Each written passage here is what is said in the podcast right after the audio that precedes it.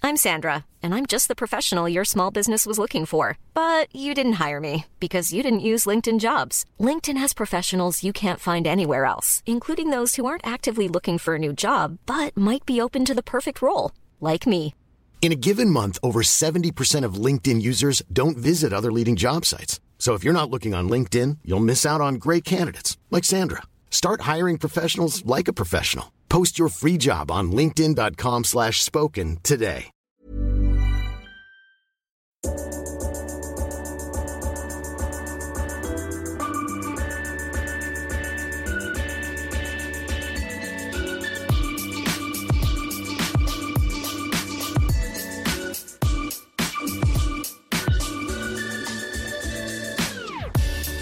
Ancora Totti, lo aspetta Materazzi, Totti si porta quasi in zona tiro, Totti si è liberato, pallonetto, Francesco!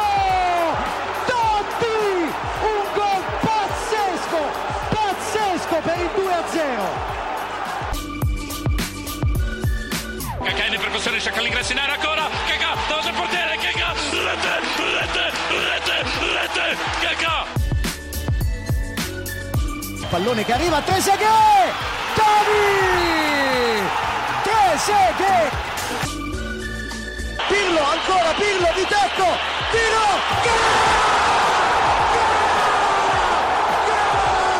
Grosso, grosso, gol di grosso! prova a girarsi Icardi, destro secco, rete, rete, proprio lui, il capitano, fa esplodere San Siro. Avanti Cavani, avanti Matador, avanti Matador! Sei tutti noi Matador! Ci prova con il rete! Si gonfia la rete! Si gonfia la rete! Si gonfia la rete! Matador!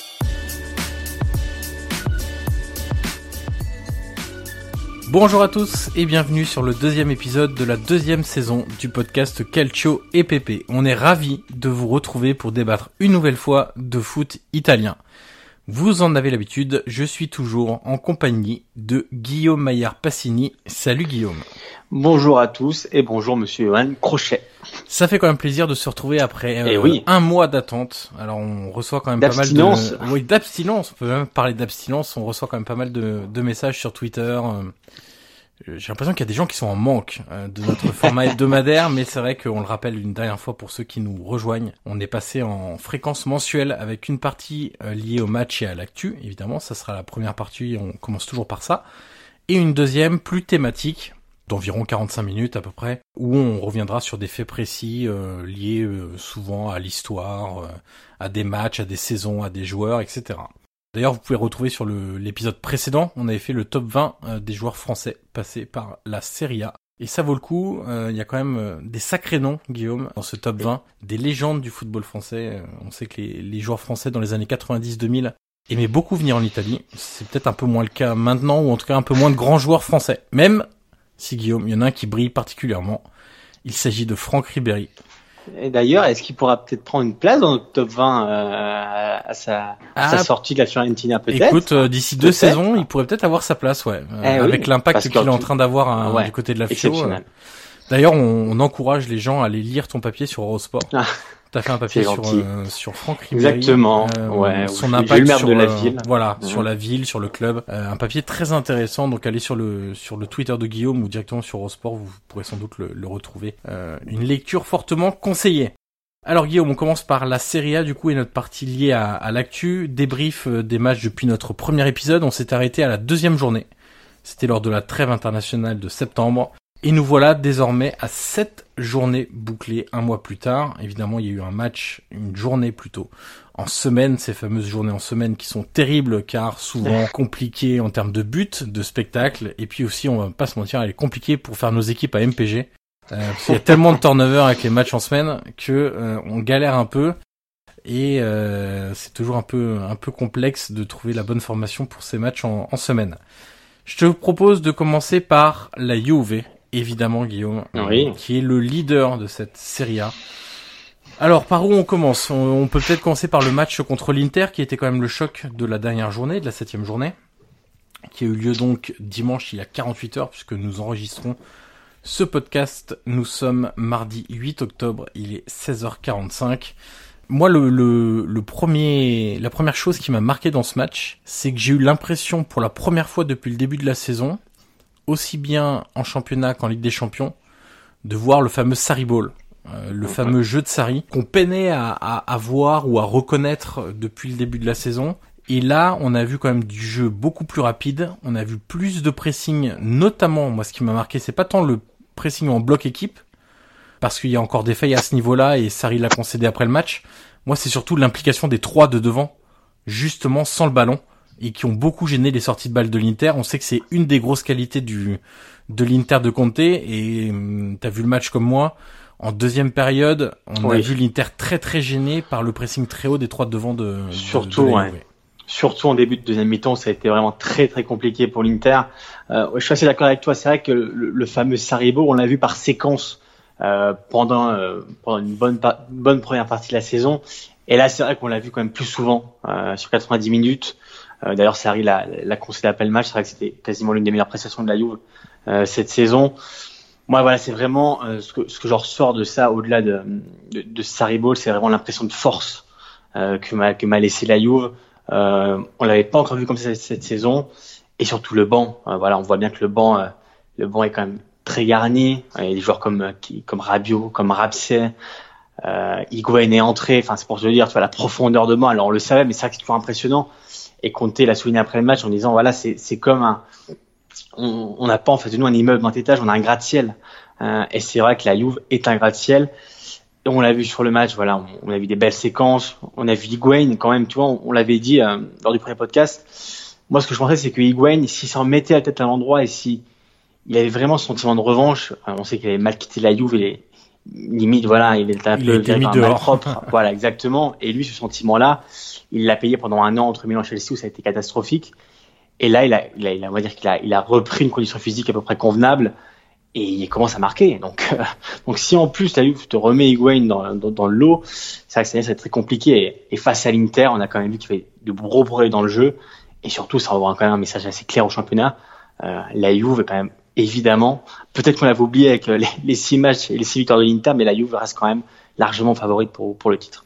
Bah, disons qu'on l'avait oublié aussi parce qu'il y avait l'impression de puissance du côté de l'Inter que n'avait pas cette Juve-là.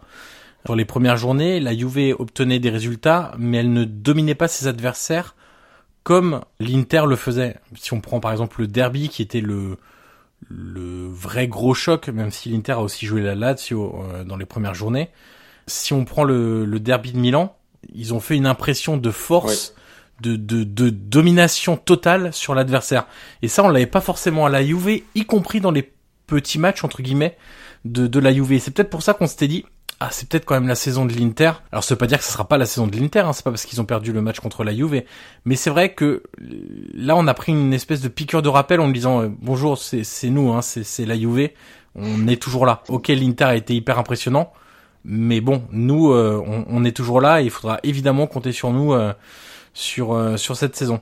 La, la, deuxième chose qui m'a qui m'a marqué moi, c'est le match de Cristiano Ronaldo et surtout, alors ça, si Sarri arrive à, à faire évoluer le jeu de Ronaldo, ça serait absolument formidable. J'en doute encore hein, parce que pour l'instant on l'a vu que par séquence et notamment essentiellement sur les 45 minutes de la deuxième période face à l'Inter. Mais quand Ronaldo simplifie son jeu, notamment dans les petits espaces où il ne cherche pas sans arrêt à dribbler, en gros trois fois le même joueur. Euh, je sais pas si t'as l'image en première mi-temps où il fait 14 dribbles euh, ou 14 gestes techniques euh, si, si, sans si, quasiment ah, bouger. oui. Je sais plus devant quel défenseur il fait ça, mais bon, c'est pour le show, c'est pour le spectacle, c'est évidemment Ronaldo, on, on, le sait. Mais en deuxième période, il y a quand même deux occasions, dont le deuxième but, qui viennent parce qu'il joue en une touche de balle et qui joue très très simple. Et ça, évidemment, il a, il a la qualité technique pour le faire, Ronaldo. C'est un joueur éminemment technique. Et si Sarri réussit, allez, on va dire au moins par séquence, à lui faire prendre conscience que la Juve sera plus forte et les joueurs autour de lui seront meilleurs, notamment des Dybala euh, qui sont excellents dans les petits espaces. Si Ronaldo simplifie son jeu et qu'il ne cherche pas l'action individuelle ou la frappe dans n'importe quelle situation désespérée dès qu'il a le ballon, je pense que notamment en Ligue des Champions, ça pourrait être intéressant. Mais je pense que tu l'as vu sur le deuxième but. Le ouais. deuxième but, c'est à peu près le symbolique, c'est c'est la symbolique de ce que veut Sarri. Et je crois qu'il y a eu à peu près 25 passes avant avant, avant le but de Higuain, mais Ronaldo rentre dedans et il joue en une touche. Donc, euh, euh je pense que c'est ce que lui demande Sarri. Forcément, il y a des dérives avec CR7 parce qu'on le connaît, on sait comment il est. Euh, c'est vrai que cette action, cette action, il dribble tout le monde. Bon, c'est pour le show, c'est même assez risible parce que bon, à force, on le connaît et ça sert quasiment à rien. Euh, c'est bien ça le problème, et c'est vrai que Sarri, il veut du concret. Et le deuxième, le, deuxième deuxième honnêtement, est parfait hein, dans, dans, dans l'action, dans, dans la première touche, euh, dans les mouvements. Euh, c'est la perfection. Et, d'ailleurs, les trois attaquants sont très axiales pour le coup. Euh, en sont plus, dans l'axe, totalement dans l'axe, tous proches les uns des autres, à 5 mètres les uns des autres, quoi. Donc c'est évidemment plus, facile. Et en plus de Ronaldo, euh, tu vois, moi aussi, ce qui m'a marqué, c'est le match de Dybala. Ouais. Euh, Dybala qui rentre de plus en plus aussi dans le jeu. Euh, on sait qu'il a passé un été compliqué où, où la Juve clairement a voulu le vendre. Lui, on sait très bien qu'il a toujours voulu rester, mais face à la volonté de la Juve, il s'est posé des questions. Et c'est vrai que là, il commence à rentrer dans les mécanismes. Euh, son premier but est, est, est, magnifique et on voit quand même que cette technique, euh, voilà, on avait quasiment oublié aussi le, le, beau joueur qu'il était. Et si Sarri arrive à allier tout ça, arrive à allier la technique de tous ses joueurs euh, en, dans ces mécanismes, voilà, ça peut donner ce qu'on a vu sur le deuxième but. Je pense que Sarri va continuer. Euh, voilà, il l'a dit après le match, il veut continuer, à, il veut progresser sur le pressing. Euh, il, il, a, il, encore plein de progrès à faire. Euh, mais voilà, de ce qu'on a vu dimanche, de ce que je retire au-delà des, individu des, individualités, pardon, c'est vraiment le gros match qui est sorti de la cette impression de force qu'il a donné à l'Inter. Euh, L'Inter quand même voilà qui, qui, qui, était en grande forme. Euh, à Barcelone ils avaient perdu mais bon ils avaient quand même fait une très bonne première mi-temps. Et moi honnêtement je pensais pas que, que, que la Juve allait dégager ça. Et c'est vrai que moi même moi-même elle m'a surprise parce que euh, elle a rappelé à tout le monde que c'était elle c'était elle la chef quoi. Alors d'un point de vue tactique, ce qui est intéressant de noter aussi, c'est que le 4-3-3 de, de Sarri en deux débuts de saison, a laissé sa place à une forme un peu différente de 4-3-3, c'est-à-dire que c'est un 4-3-1-2 avec un vrai trequartista, euh, un vrai numéro 10 derrière les deux attaquants. Et là, un losange, ouais. Ouais, et là, il peut y avoir plusieurs solutions intéressantes pour euh, pour euh, Sari.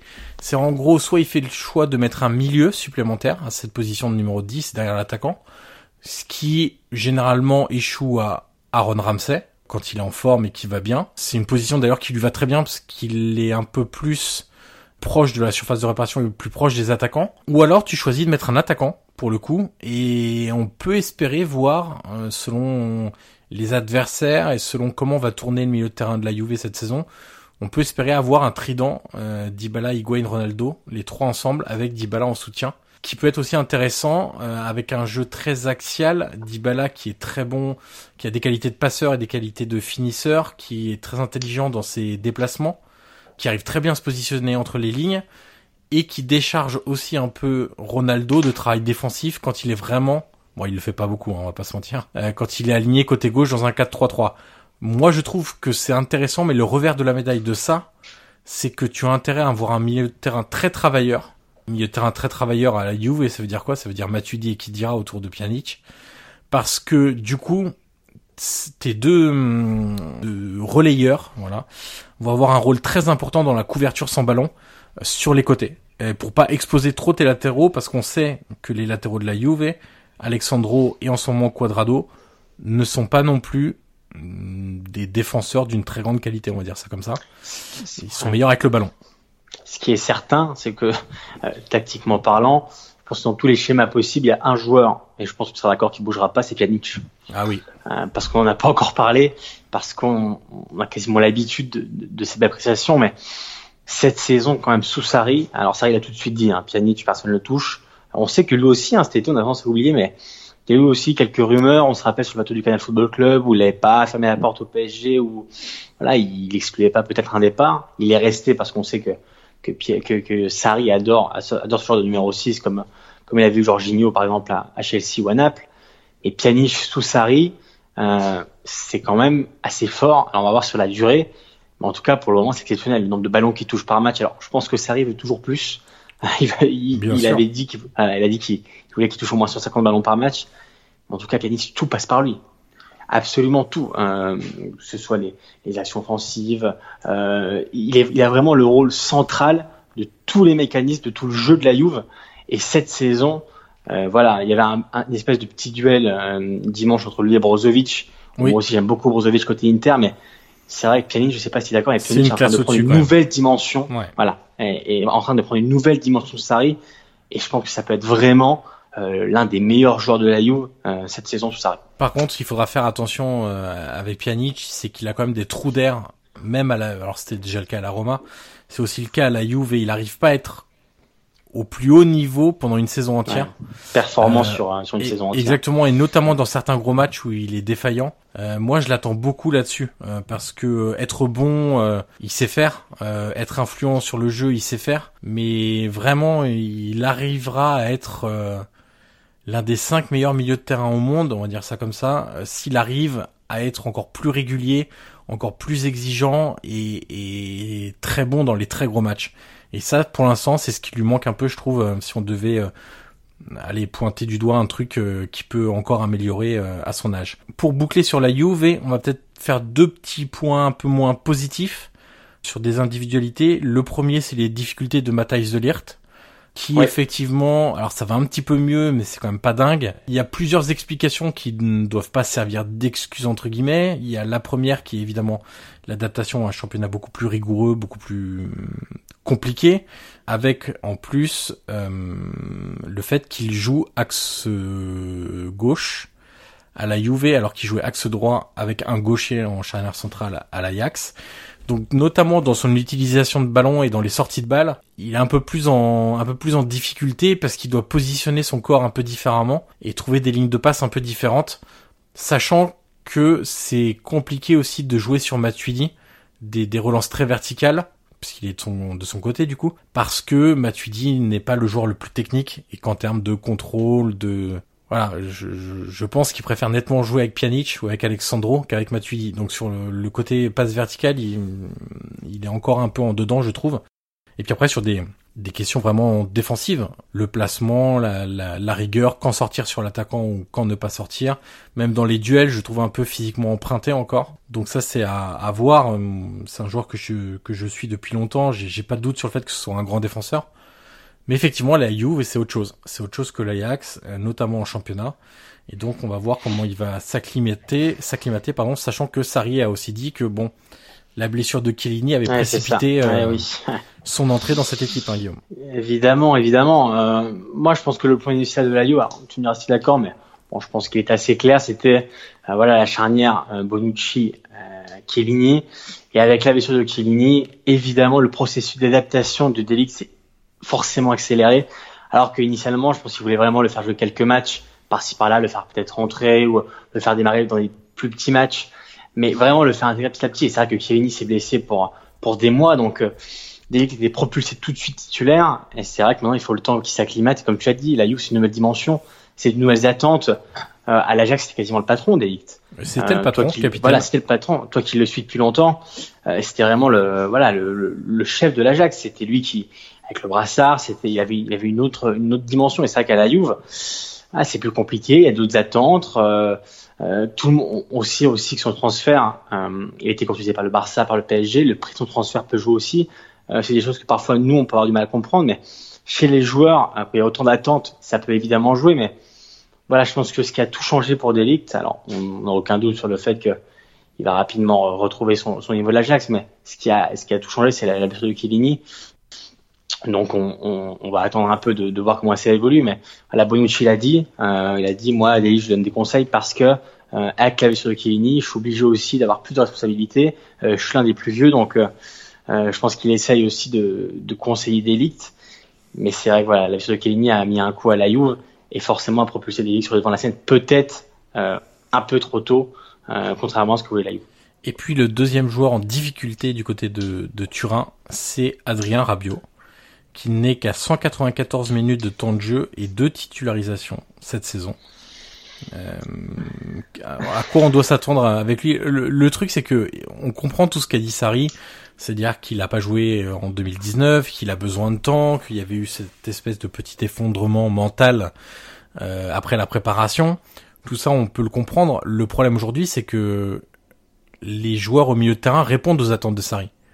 Et pour le moment, peut-être que Rabiot n'en montre pas assez, ça on le sait pas, mais en tout cas, ceux qui jouent montrent beaucoup de bonnes choses et sont bons. Et comme je l'ai dit tout à l'heure, il faut, euh, si on imagine que Rabiot est en concurrence avec Matuidi, il va falloir que Rabiot travaille autant que Matuidi si le 4-3-1-2 est confirmé et que le relayeur côté gauche doit abattre un énorme travail sans ballon. Et ça, je suis pas sûr que Rabiot soit prêt à le faire. Compliqué, compliqué. Euh, alors, si tu en parles à Juve et si tu en parles à série, bah, il dira que, que arrive d'une saison quasiment, quasiment blanche, euh, du moins depuis décembre.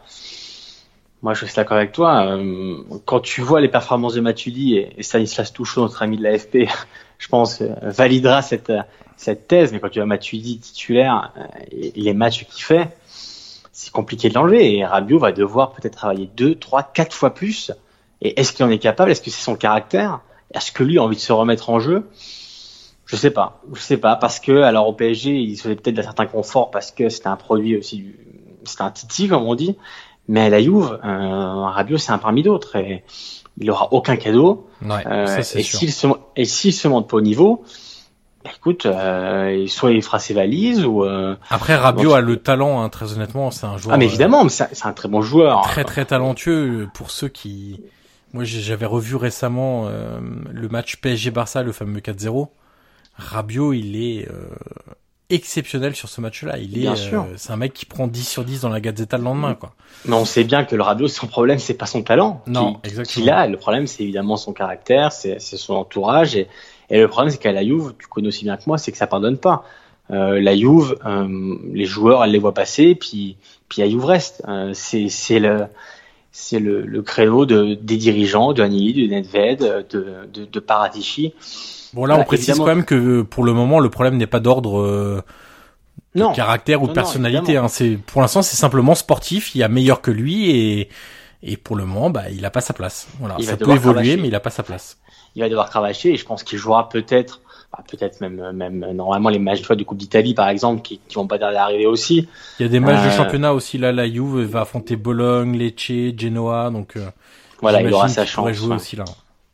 Mais c'est là qu'il va devoir prouver, qu'il va devoir euh, euh, cravacher pour montrer que lui aussi peut avoir sa place. Parce que pour le moment, Matuidi, euh, même même latéral gauche comme il l'avait fait la dernière fois, Ouais. euh, voilà, c'est c'est quand même euh, très très solide. Donc va falloir va falloir le, le- le déboulonner. On passe au deuxième de ce championnat qui était invaincu jusqu'à ce week-end, jusqu'au week-end du match contre la Juve, c'est l'Inter. Guillaume, alors il y a tellement de trucs à dire sur l'Inter de Conte. C'est quand même un entraîneur euh, incroyable dans sa capacité à faire comprendre ses mécanismes en très peu de temps, ses principaux euh, préceptes de jeu à ses joueurs en très peu de temps, en l'espace de quelques semaines et quelques mois. Là, on l'a vu en l'espace de, euh, ça fait quoi, six semaines de compétition à peu près. Euh, en tout cas, juste sur la Serie A, il y a eu évidemment eu une pré-saison, mais avec six semaines de compétition, on a des joueurs qui se trouvent les, les, les yeux fermés et, et certains joueurs dont tu as l'impression qu'ils sont là dans l'équipe depuis très longtemps. Si on prend par exemple, euh, je sais que tous les deux, on a été euh, très séduits par le début de saison de, de Stefano Sensi. Compliqué de l'être. Voilà, c'est ça. Une chose est d'être le métronome à Sassuolo. C'en est une autre de le devenir aussi rapidement à l'Inter, dans l'Inter d'Antonio Conte avec un entraîneur aussi exigeant. Écoute, Conte a cette capacité à rentrer dans les têtes des joueurs euh, qui est assez impressionnante parce que pour faire rentrer des mécanismes aussi pointilleux que les siens, et on l'a vu, alors on l'a vu plusieurs fois depuis le début de saison, mais on l'a- notamment vu à Barcelone, alors face à un Barça aussi qui produit peut-être pas le meilleur jeu de son histoire, mais il fallait quand même le faire. À la première du Camp Nou, les sorties de balles. On voit des vidéos euh, tournées sur Twitter, on le voit pendant les matchs, les sorties de balles sont assez exceptionnelles. Euh, les joueurs se trouvent, comme on dit en Italie, à memoria, c'est-à-dire qu'ils ils savent parfaitement à qui l'a passé, à quel moment et où est le coéquipier. Donc c'est vraiment un travail de titan. Honnêtement, est-ce qu'on pourrait dire qu'on est surpris? Non, non, parce que Conte, évidemment, on le sait, est un des meilleurs coachs au monde. Et, et moi, personnellement, je suis pas surpris par le travail qu'il fait. Peut-être, euh, évidemment, 6 victoires sur 6, enfin sur 7 du coup, euh, je, je pensais peut-être pas, mais en tout cas, le, le travail qu'il fait, la mentalité, c'est aussi ça à côté, c'est la mentalité de gagnant euh, qu'il apporte à ses joueurs, la haine de la défaite après le match à Barcelone. Tout le monde, tout le monde a complimenté l'Inter pour le match, mais lui a dit non. Il dit, moi, la défaite, je la hais, et c'est vraiment ce qu'il va inculquer à, à ses joueurs, c'est le- la haine de la défaite. Le fameux la défaite brûle. J'adore cette expression. Exactement, mais voilà, c'est vraiment, comme tu l'as dit, un, travail énorme. Euh, on le voit dans le jeu, euh, le match à Gênes, par exemple, tu vois. Je pense que tous les supporters de l'Inter sont d'accord, c'est que l'Inter, avant un match comme à Gênes, où elle, contre la Samp, où elle gagne 2-0, euh, elle se fait réduire à 10, elle prend un but dans la foulée. La, la patte à Inter aurait rapidement craqué et peut-être on aurait pris 2, aurait perdu 3-2 ou gagné 4-3, on sait pas. Mais là, tu vois, L'Inter de Conte, c'est solide. Euh, ça gagne 3-1, ça n'a pas beaucoup tremblé. C'est ça aussi. Et Conte dit tout de suite, moi, la Pazza Inter, donc la folle Inter, j'en veux pas. Alors, je sais pas si c'est pour ça aussi. Alors, ça, c'est drôle, mais l'hymne euh, Pazza Inter a été enlevé ouais. euh, à San Siro. Donc, euh, alors, est-ce que c'est, c'est Conte qui a demandé ça? Je sais pas. Mais, mais Conte, voilà, on le sait, est très rationnel. Il veut, il veut du solide, il veut du concret. Et il n'est pas là pour chômer. Et on l'a vu. C'est vrai que pour le moment, l'Inter de Conte est, est vraiment euh, très forte. Du côté des, alors ce qui, ce qu'on peut noter quand même, on en parlait juste avant de, de commencer l'enregistrement, c'est quand même si on prend le match Inter-Juve, et là où il y a une vraie différence aussi, et ça compte dans une saison, c'est la profondeur de l'effectif. Oui. Si on prend le banc de la Juve lors de ce match, c'est Bentancourt, Higuain, Emre Can, Buffon, Ramsey, Rabiot, Rougani, Demiral. Si on prend du côté de l'Inter, c'est Vecino, Bastoni, Politano, Biraghi, Lazzaro, Borja Valero, Candreva, Ranocchia, Gagliardini et De Jeunes. On note quand même une vraie différence de profondeur d'effectif. Et pour l'instant, il faut aussi le, le reconnaître, l'Inter a été épargné par les blessures. Le premier blessé, c'est Stefano Sensi. On a tout de suite vu que c'était pas le même Inter, oui. avec ou sans lui. C'était lors du match contre la Juve, c'était la demi-heure de jeu, je crois, à peu près, où il est sorti, de mémoire. Quand euh, le, le 11 très fort est aligné, c'est intéressant. Là, on va voir, puisque j'ai, j'ai, j'ai vu, euh, alors, euh, info ou pas, j'ai, j'ai lu dans le Corriere dello Sport ce matin que visiblement Antonio Conte va faire tourner lors des prochains matchs, parce que effectivement, là, il a un 11 établi qui joue beaucoup, et il pourra pas faire toute la saison avec ce 11. Donc euh, concrètement, le, quotidien disait on peut s'attendre à voir un peu plus des joueurs comme Bastoni, comme euh, Biraghi, comme euh, Lazzaro qu'on a quasiment pas vu encore, recruté pour 22 millions d'euros, piston droit. Gagliardini aussi au milieu de terrain, euh, Alexis Sanchez. Donc on va voir ce que ça va donner avec ses remplaçants, tout en sachant quand même qu'en cette journée, l'Inter a aussi eu un calendrier assez costaud, on peut le dire comme ça, puisqu'elle a déjà affronté la Juve, la Lazio, non, qui est quand même pas non plus n'importe qui, et le derby de Milan. Donc en cette journée, il y a quand même Ouais. déjà trois gros chocs qui ont été passés. Donc à voir avec le calendrier peut-être un peu plus facile, si ces joueurs-là réussissent aussi à répondre aux attentes de Conte. Et je pense qu'il faudra du temps, comme l'a dit Conte, je pense qu'il faudra du temps pour euh, pour euh, passer la fameuse étape où l'Inter pourra vraiment euh, vraiment lutter avec la Juve. Alors on va voir quand on va dire cette saison, rien n'est fini, hein, parce que la Juve va gagner dimanche que les championnes, mais c'est vrai qu'elle va dire qu'elle a mis un coup quand même, elle a rappelé à tout le monde qui était la patronne. Mais en tout cas, euh, je pense que c'est vraiment étape par étape. Euh, très bien que il a raison quand il dit que la Juve, euh, bah, ces dernières si on prend les recrues, c'est Emre Can, c'est Matuidi, c'est Rabiot cette saison, c'est Ramsey, euh, c'est Delict, c'est vraiment des, pions un par un qui font un effectif euh, énorme. Et c'est vrai, comme tu l'as dit, l'Inter en défense, par exemple, des joueurs comme Bastoni, c'est peut-être bon dans l'avenir, mais dans l'immédiat, c'est sûr que ça reste un peu tendre, même devant. Alors Sanchez été recruté, mais euh, si Lukaku, Sanchez se blesse, bon, alors, ou Lautaro, après il y a Esposito derrière qui est aussi très prometteur, mais il faut du temps, donc euh, c'est sûr que la profondeur de banc n'est pas la même, et c'est vraiment sur ça que s'appuie Conte après le match contre la Juve, c'est en disant voilà, euh, comme je l'ai dit tout à l'heure, la Juve est un gratte-ciel et, et, et c'est pas simple. Donc euh, il faut du temps, c'est comme une maison qu'il faut construire, c'est pierre par pierre. Euh, Conte en est conscient. Euh, je pense que lors des prochains mercato, il va continuer à assembler son puzzle petit à petit pour ensuite avoir un effectif. Alors peut-être pas à l'auteur de la Juve, parce que quand on y pense, l'effectif de la Juve est quand même, euh, en plus d'être pléthorique, il est quand même très fort. Euh, mais voilà, petit à petit, ajouter, ajouter des joueurs pour ensuite essayer de, lutter sur toute une saison, parce que l'Inter a aussi des champions à jouer. Son groupe n'est pas simple. Il y a le Borussia, il y a le Barça. En plus, il n'est pas en bonne posture, donc elle peut même pas se permettre de faire tourner. Euh, c'est sûr que la saison de va être longue. Et quand tu veux gagner le titre, euh, notamment en Serie A, où on sait que c'est c'est assez compliqué aussi sur la longueur euh, toute une saison, c'est sûr qu'avoir un effectif comme la Juve ou quasiment son équipe B, on peut le dire. euh, si on le prend son 11, Ouais. il pourrait quasi- quasiment être dans les quatre premiers, Sans qu'on se le dise. Donc, euh, donc c'est sûr que c'est la grande différence qu'on a pu voir dimanche, par exemple, quand Higuain est rentré. Ben voilà, ça change tout. Higuain, qui aurait dit qu'il serait revenu et qui, aurait retrouvé ce niveau-là? Mais elle le fait parce que la Juve est vraiment un mécanisme parfait, bien lancé. Et pour, pour l'Inter, pour qu'elle arrive à ce niveau-là, il faudra encore, encore un peu de temps. Voilà, si on, si on veut résumer, en gros, les matchs contre le, le Barça et la Juve ont montré que l'Inter était dans la bonne direction, mais qu'il restait encore quand même pas mal de travail pour arriver au, au plus haut niveau du, du football italien. Si on devait... Euh, alors on a déjà parlé de, de Stefano Sensi. Euh, moi j'ai deux individualités que je mettrais en avant. Tu vas me dire ce que t'en penses. La première euh, en positif, c'est Stéphane De Vrij, que je trouve excellent en ce début de saison. Sans doute le meilleur des trois défenseurs centraux de, de l'Inter. Alors pour moi c'est pas forcément une une surprise parce que c'est le système qui lui correspond le mieux. Il a brillé dans une défense à 3 avec euh, Ronald Koeman euh, au Feyenoord. Il a brillé à la Lazio dans une défense à 3. Euh, et moi, je trouve que l'année dernière, par exemple, dans une défense à 2 sous Spalletti, il n'a pas la rigueur, ni parfois l'explosivité, ni le fait de se retourner rapidement où tout ça disparaît un peu dans une défense à 3 en phase défensive, parce que tu peux toujours avoir quelqu'un pour rattraper le coup, et parce que ton axe de défense est beaucoup plus euh, dense. Et, je trouve que cette défense à 3 lui est sciée à merveille. Euh, et, et, je vraiment je je, je l'attendais pas à ce niveau-là. C'est un très bon défenseur, mais je l'attendais pas forcément à ce niveau-là cette saison.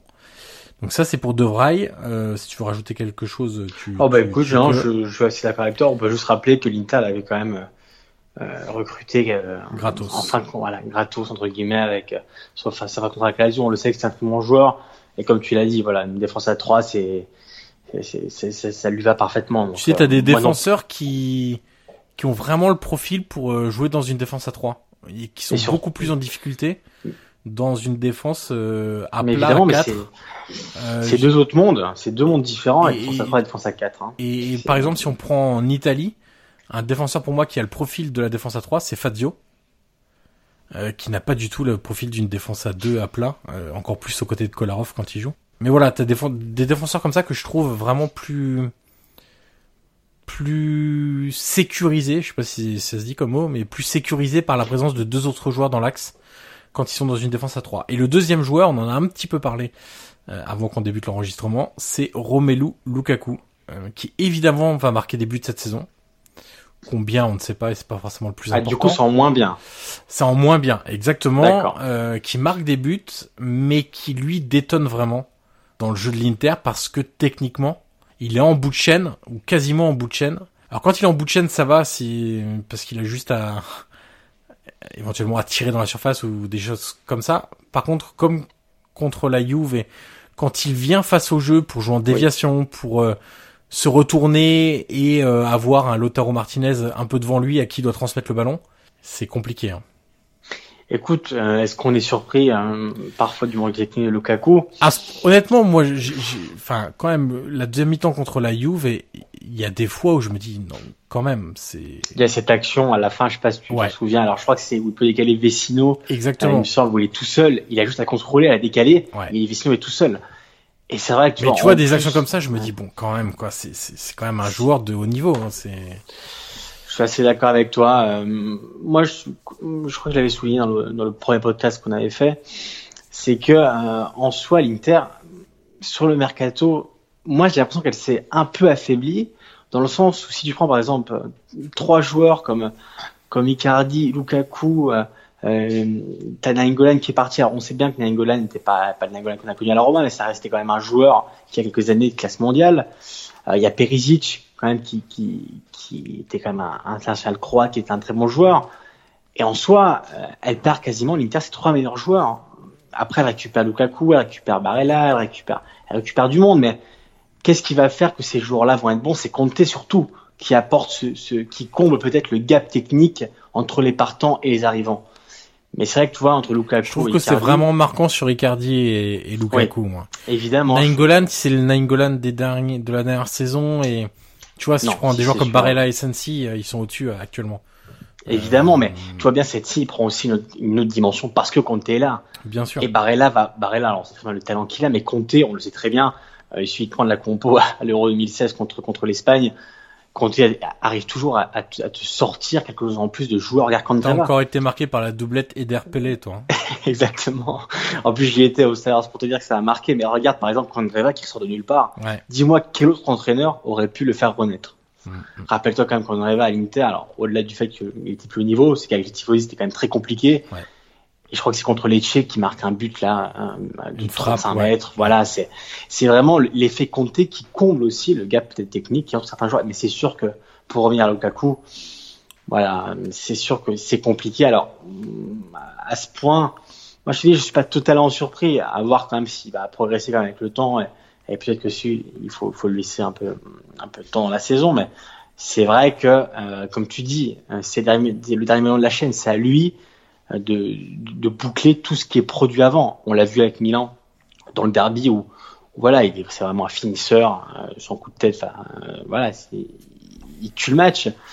Mais c'est sûr que dans le jeu, c'est compliqué et c'est vrai que parfois, euh, voilà, ça peut, euh, ça peut entre guillemets faire tâche dans le dans le jeu de Conte. Mais Luca, écoute Conte, lui, tu le sais, il est amoureux de Lukaku.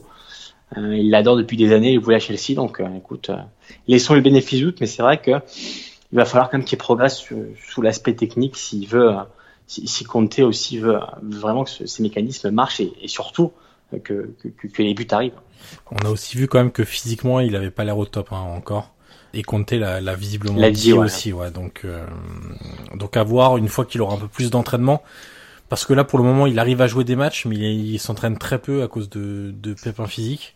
Donc à voir euh, quand il aura aussi euh, un petit peu plus de minutes dans les jambes comme on dit en... moi il y a un joueur un ah. joueur que je veux souligner ouais un joueur que qui commence vraiment à, on va dire à, à mettre des, des choses dans son moteur c'est Barella au début de saison, c'était un peu compliqué, le temps qu'il se mette en route, euh, même physiquement.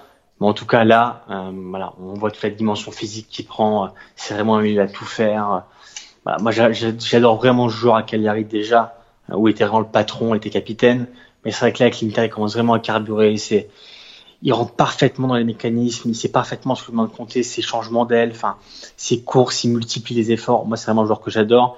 Et j'ai l'impression vraiment que de match en match, je sais pas si t'as l'impression, mais il progresse vraiment, il comprend encore plus euh, ce que lui demande Conte et physiquement en plus il va bien donc euh, c'est vrai j'ai vraiment l'impression que Barella peut prendre une nouvelle dimension à l'Inter ou du moins une dimension plus grande évidemment de ce qu'il était par exemple à Cagliari. Ce qui est intéressant avec justement Barella et Sensi c'est que les deux peuvent s'échanger les positions entre guillemets en match d'un match à l'autre ou pas selon ce que Conte veut mettre en place c'est-à-dire que des matchs qui seront peut-être un peu plus fermés où il a besoin d'un d'un joueur un peu plus technique aux côtés de Brozovic pour faire la différence euh, ballon au pied, il mettra sans doute Sensi un peu plus bas. Par contre, des matchs où il a peut-être besoin d'être un peu plus dans le combat et d'avoir un gros volume de jeu au milieu de terrain, je pense que Barella fait un peu plus l'affaire que Sensi. Donc en termes de profil, c'est hyper intéressant parce que les deux peuvent jouer en gros euh, double pivot, sorte de 8 aux côtés de Brozovic ou un cran plus haut en espèce de faux numéro 10 dans le 3-4-1-2 de, de Conte. Et c'est vrai que ça, ça ajoute encore euh, une dimension importante aux phases offensives de l'Inter, parce que selon l'adversaire, tu vas pouvoir choisir si, en gros, tu privilégies euh, un peu plus de technique au milieu de terrain, parce que je trouve que Sensi est quand même meilleur dans le fait de dicter le, jeu euh, sur le jeu long aussi que Barella. Et au contraire, si tu veux un peu plus de muscles, je pense que Barella répond mieux à ce critère-là. Donc c'est aussi un, un élément à prendre en compte dans la variété d'options qu'a euh, Antonio Conte dans son dans son milieu de terrain. Euh, on va passer au quatrième du championnat. Juste avant, on va quand même dire aux auditeurs que euh, on est à 38 minutes d'enregistrement et on a fait deux clubs. Donc, c'est un podcast qui va durer à peu près 7h30. Voilà, on est très bavard. En même temps, on fait plus qu'un podcast par mois, donc on a beaucoup de choses à dire. Euh, et je sais, vu les messages qu'on reçoit sur Twitter, que vous êtes en attente de contenu, donc vous en aurez non pas pour votre argent, puisque ce podcast est gratuit, mais euh, pour votre patience, on va dire ça comme ça. Allez, on passe au Napoli, quatrième du championnat, puisqu'on fera l'Atalanta dans le Dolce un petit peu plus tard. Alors Guillaume, le Napoli, c'est un peu compliqué. Compliqué. Ouais, ouais, parce que euh, en soi, les, les, les résultats sont pas si mauvais encore que, on va dire ça comme ça. Euh, mais il y a une crise de jeu essentiellement, moi je trouve dans cette équipe. Si on prend euh, le match de Genk qui, qui était en, en, Ligue des Champions, ou le match contre le Torino qui est le dernier match de, de championnat, honnêtement, j'ai vu les deux matchs, j'avais le sentiment que Naples pouvait jouer pendant 10 heures. Ils auraient pas marqué le moindre but. Ça se termine sur 2-0-0 avec une très faible production offensive. Alors on a des individualités qui sont en méforme. On peut citer Milik en premier lieu, qui était si rayonnant la saison passée et là qui est en difficulté. On peut parler aussi de Lozano, qui a un petit peu de mal à, à, s'adapter. Et là-dessus, je fais un petit focus rapide puisque c'est un joueur qui joue au PSV donc que je, que je connais bien. Euh, je l'avais expliqué lors du premier podcast et même lors du podcast euh, le DS2 Mercato. En fait, il y a beaucoup qui ont fait le, le, le parallèle entre Mertens et Lozano, parce qu'évidemment, les deux jouaient ailier au PSV avant d'arriver à, à, Naples. En fait, c'est deux joueurs qui sont totalement différents, même radicalement différents. Lozano, c'est un joueur d'espace. C'est un joueur qui est redoutable quand il est lancé, et il a une technique en mouvement qui est couplée avec sa rapidité qui est assez impressionnante. C'est quasiment, je veux dire, c'est plus un joueur de contre, pour le moment en tout cas, sur ce que j'ai vu, notamment au PSV, c'est plus un joueur de contre et d'espace qu'un joueur de rupture et de possession. Or, aujourd'hui, on sait que le Naples de Carlo Ancelotti, c'est une équipe qui a le ballon et qui cherche à faire des différences en ayant le ballon. Et le problème, c'est que Lozano, pour l'instant, a du mal à, s'adapter à ce style de jeu, en tout cas. Ça veut pas dire qu'il va pas y arriver. Je, compte évidemment sur, euh, Ancelotti pour euh, lui faire comprendre et lui faire passer un, un, cap. Mais pour le moment, il est incapable de faire la différence en étant arrêté. Et je trouve que ça se voit beaucoup sur sa production euh, pour le moment du côté de, de, Naples. Donc on a Milik qui est en méforme, Lozano qui a du mal. Et Guillaume, j'ai te laissé parler d'un troisième cas d'un joueur offensif, puisque concrètement le seul qui répond aux attentes c'est Mertens. Ouais. Avec un peu Llorente qui a fait des entrées assez bonnes, mais on peut pas non plus demander à Llorente de, de se transformer en Higuain, en Ronaldo, en, en Milik de la saison passée, en Icardi. Toi, tu vas nous parler donc du cas Lorenzo Insigne. Ouais, parce que c'est un cas assez, on va dire, comment dire, explosif. Euh, pour faire bref, il avait été envoyé en tribune contre contre Genk. Euh, visiblement, il s'y attendait pas trop. Euh, Qu'est-ce qu'il lui a reproché? Il lui a reproché, euh, selon plusieurs médias, dont les plus proches du Napoli, il lui euh, d'avoir des tests physiques pas forcément très probants, hein, on va dire ça. Euh, il lui a reproché d'avoir peut-être une certaine démotivation aux entraînements, selon Ancelotti. Et surtout, euh, il y a un épisode visiblement qui passe pas du côté de Naples, c'est que euh, avant le match face à la Juve, finalement perdu 4-3, il aurait caché sa blessure en dirigeant de Naples pour à tout prix jouer jouer ce match forcément très attendu que, que tous les joueurs ont envie de jouer. Il avait une petite blessure, il était sorti d'ailleurs, et c'est vrai que les dirigeants, les dirigeants pardon, de Naples, euh, visiblement, ne digèrent pas trop euh, ce, ce, mensonge, entre guillemets. Alors la polémique a explosé euh, après Genk et, et, et donc son, son passage en tribune. Visiblement, Ancelotti signé son, son éclairci, sont parlé après un long tête-à-tête à l'entraînement, je crois que c'était le lendemain. Il joue contre le Torino. Bon, ça n'a pas été, ça a pas été exceptionnel, mais un peu comme toute l'équipe.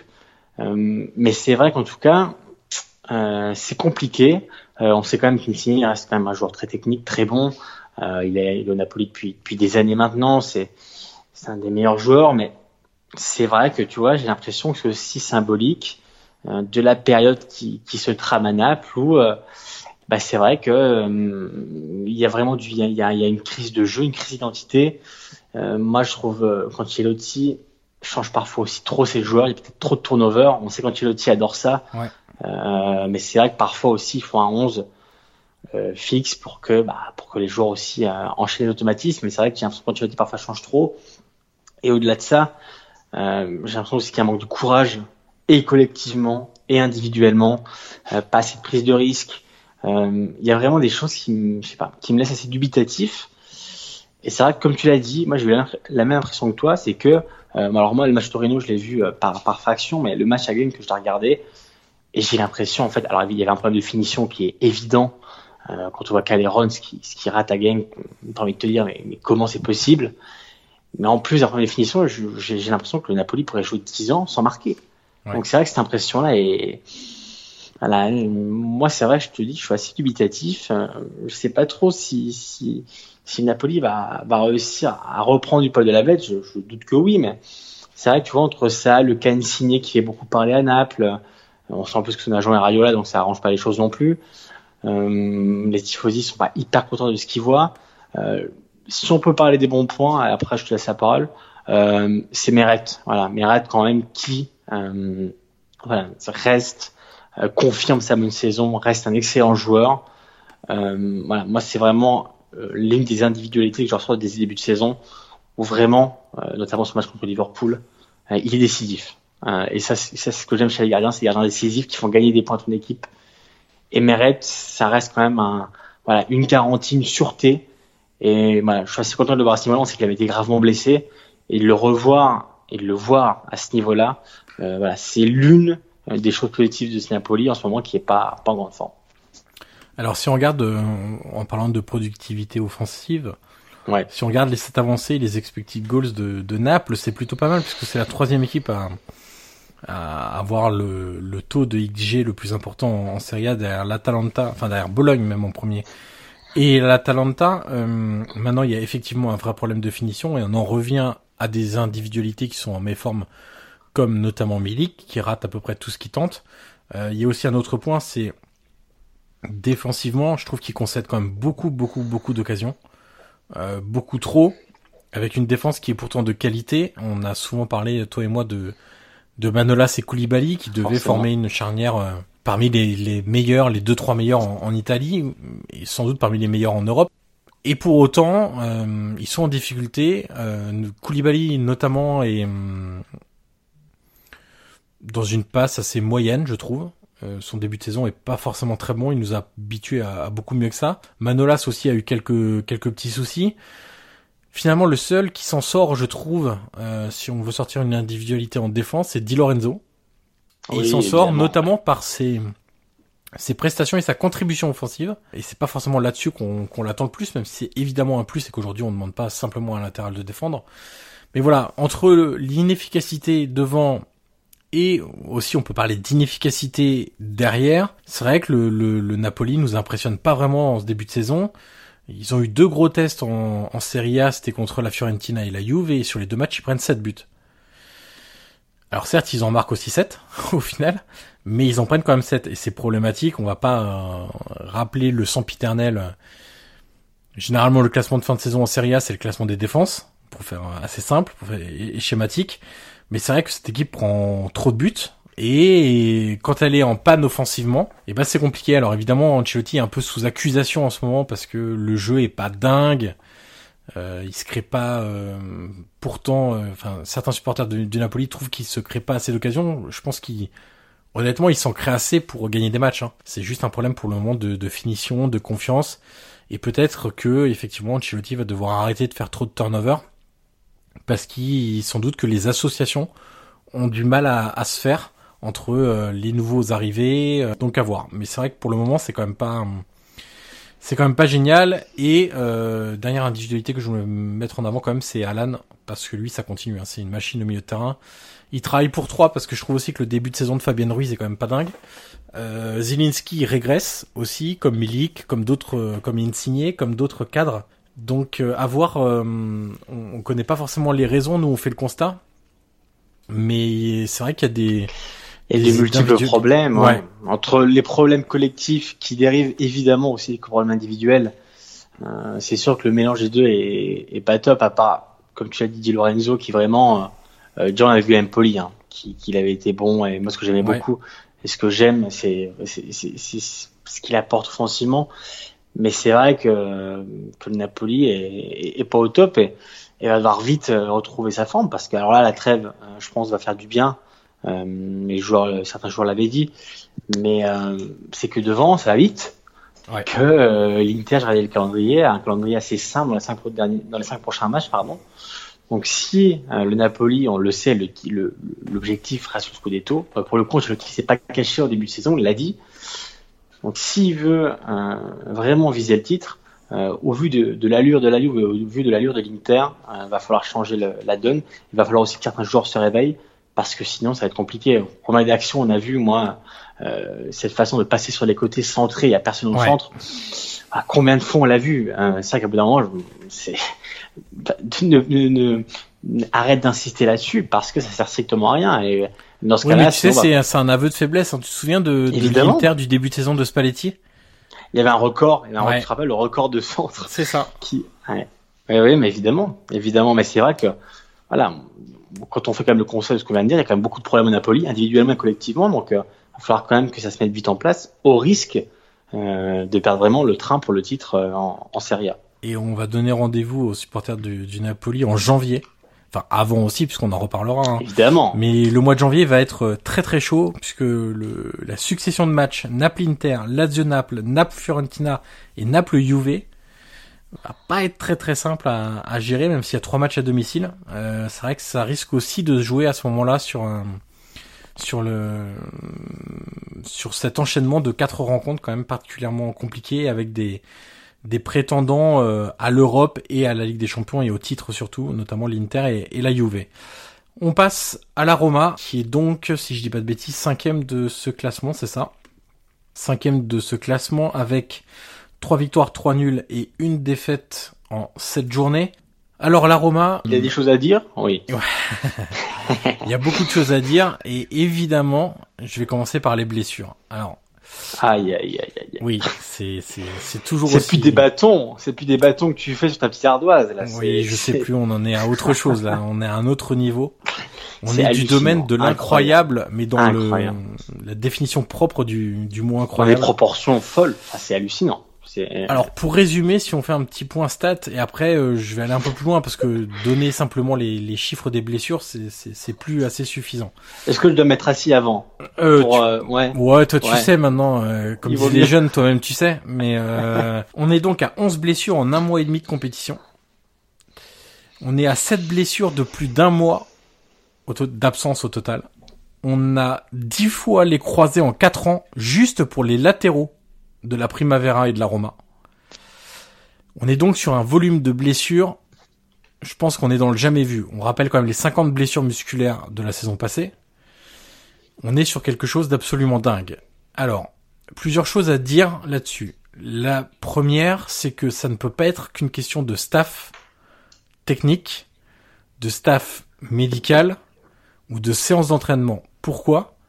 Parce que les blessures touchent autant la Primavera que la Roma.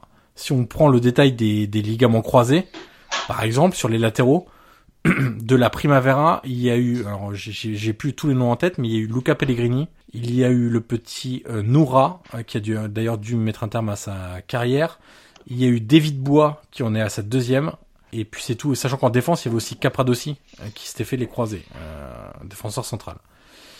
Du côté de la Roma, on a donc eu Florenzi deux fois, Emerson Palmieri, euh, Zappa Costa, euh, bref, à peu près tout le monde, pour faire simple.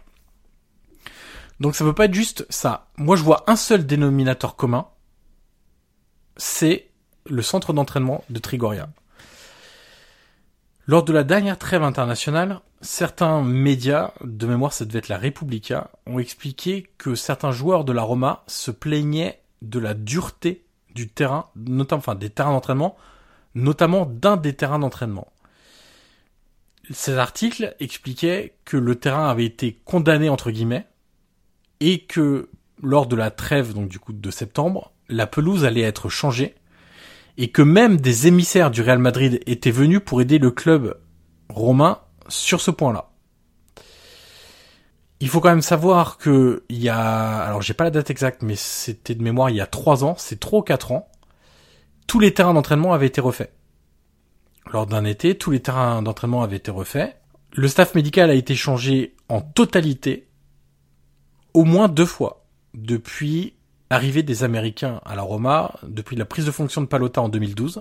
L'arrivée de la Roma, l'arrivée des propriétaires américains étant l'été plus tôt, mais Palota a pris officiellement fonction en 2012. Donc le staff médical a été changé les entraîneurs ont été changés quand même de manière euh, assez frénétique, on va pas se mentir, puisque la stabilité du côté de la Roma c'est pas forcément quelque chose qui, qui existe, ou même de la plupart des clubs italiens, on va pas se mentir, et on en reparlera après, cher Guillaume. Donc les terrains ont été refaits, les, le staff médical a été changé, les entraîneurs qui ont donc pas tous les mêmes méthodes, qui n'ont pas tous la même utilisation intensive ou pas de la salle de musculation, intensive ou pas des efforts longs, des efforts courts, de la diversité ou non des, des exercices.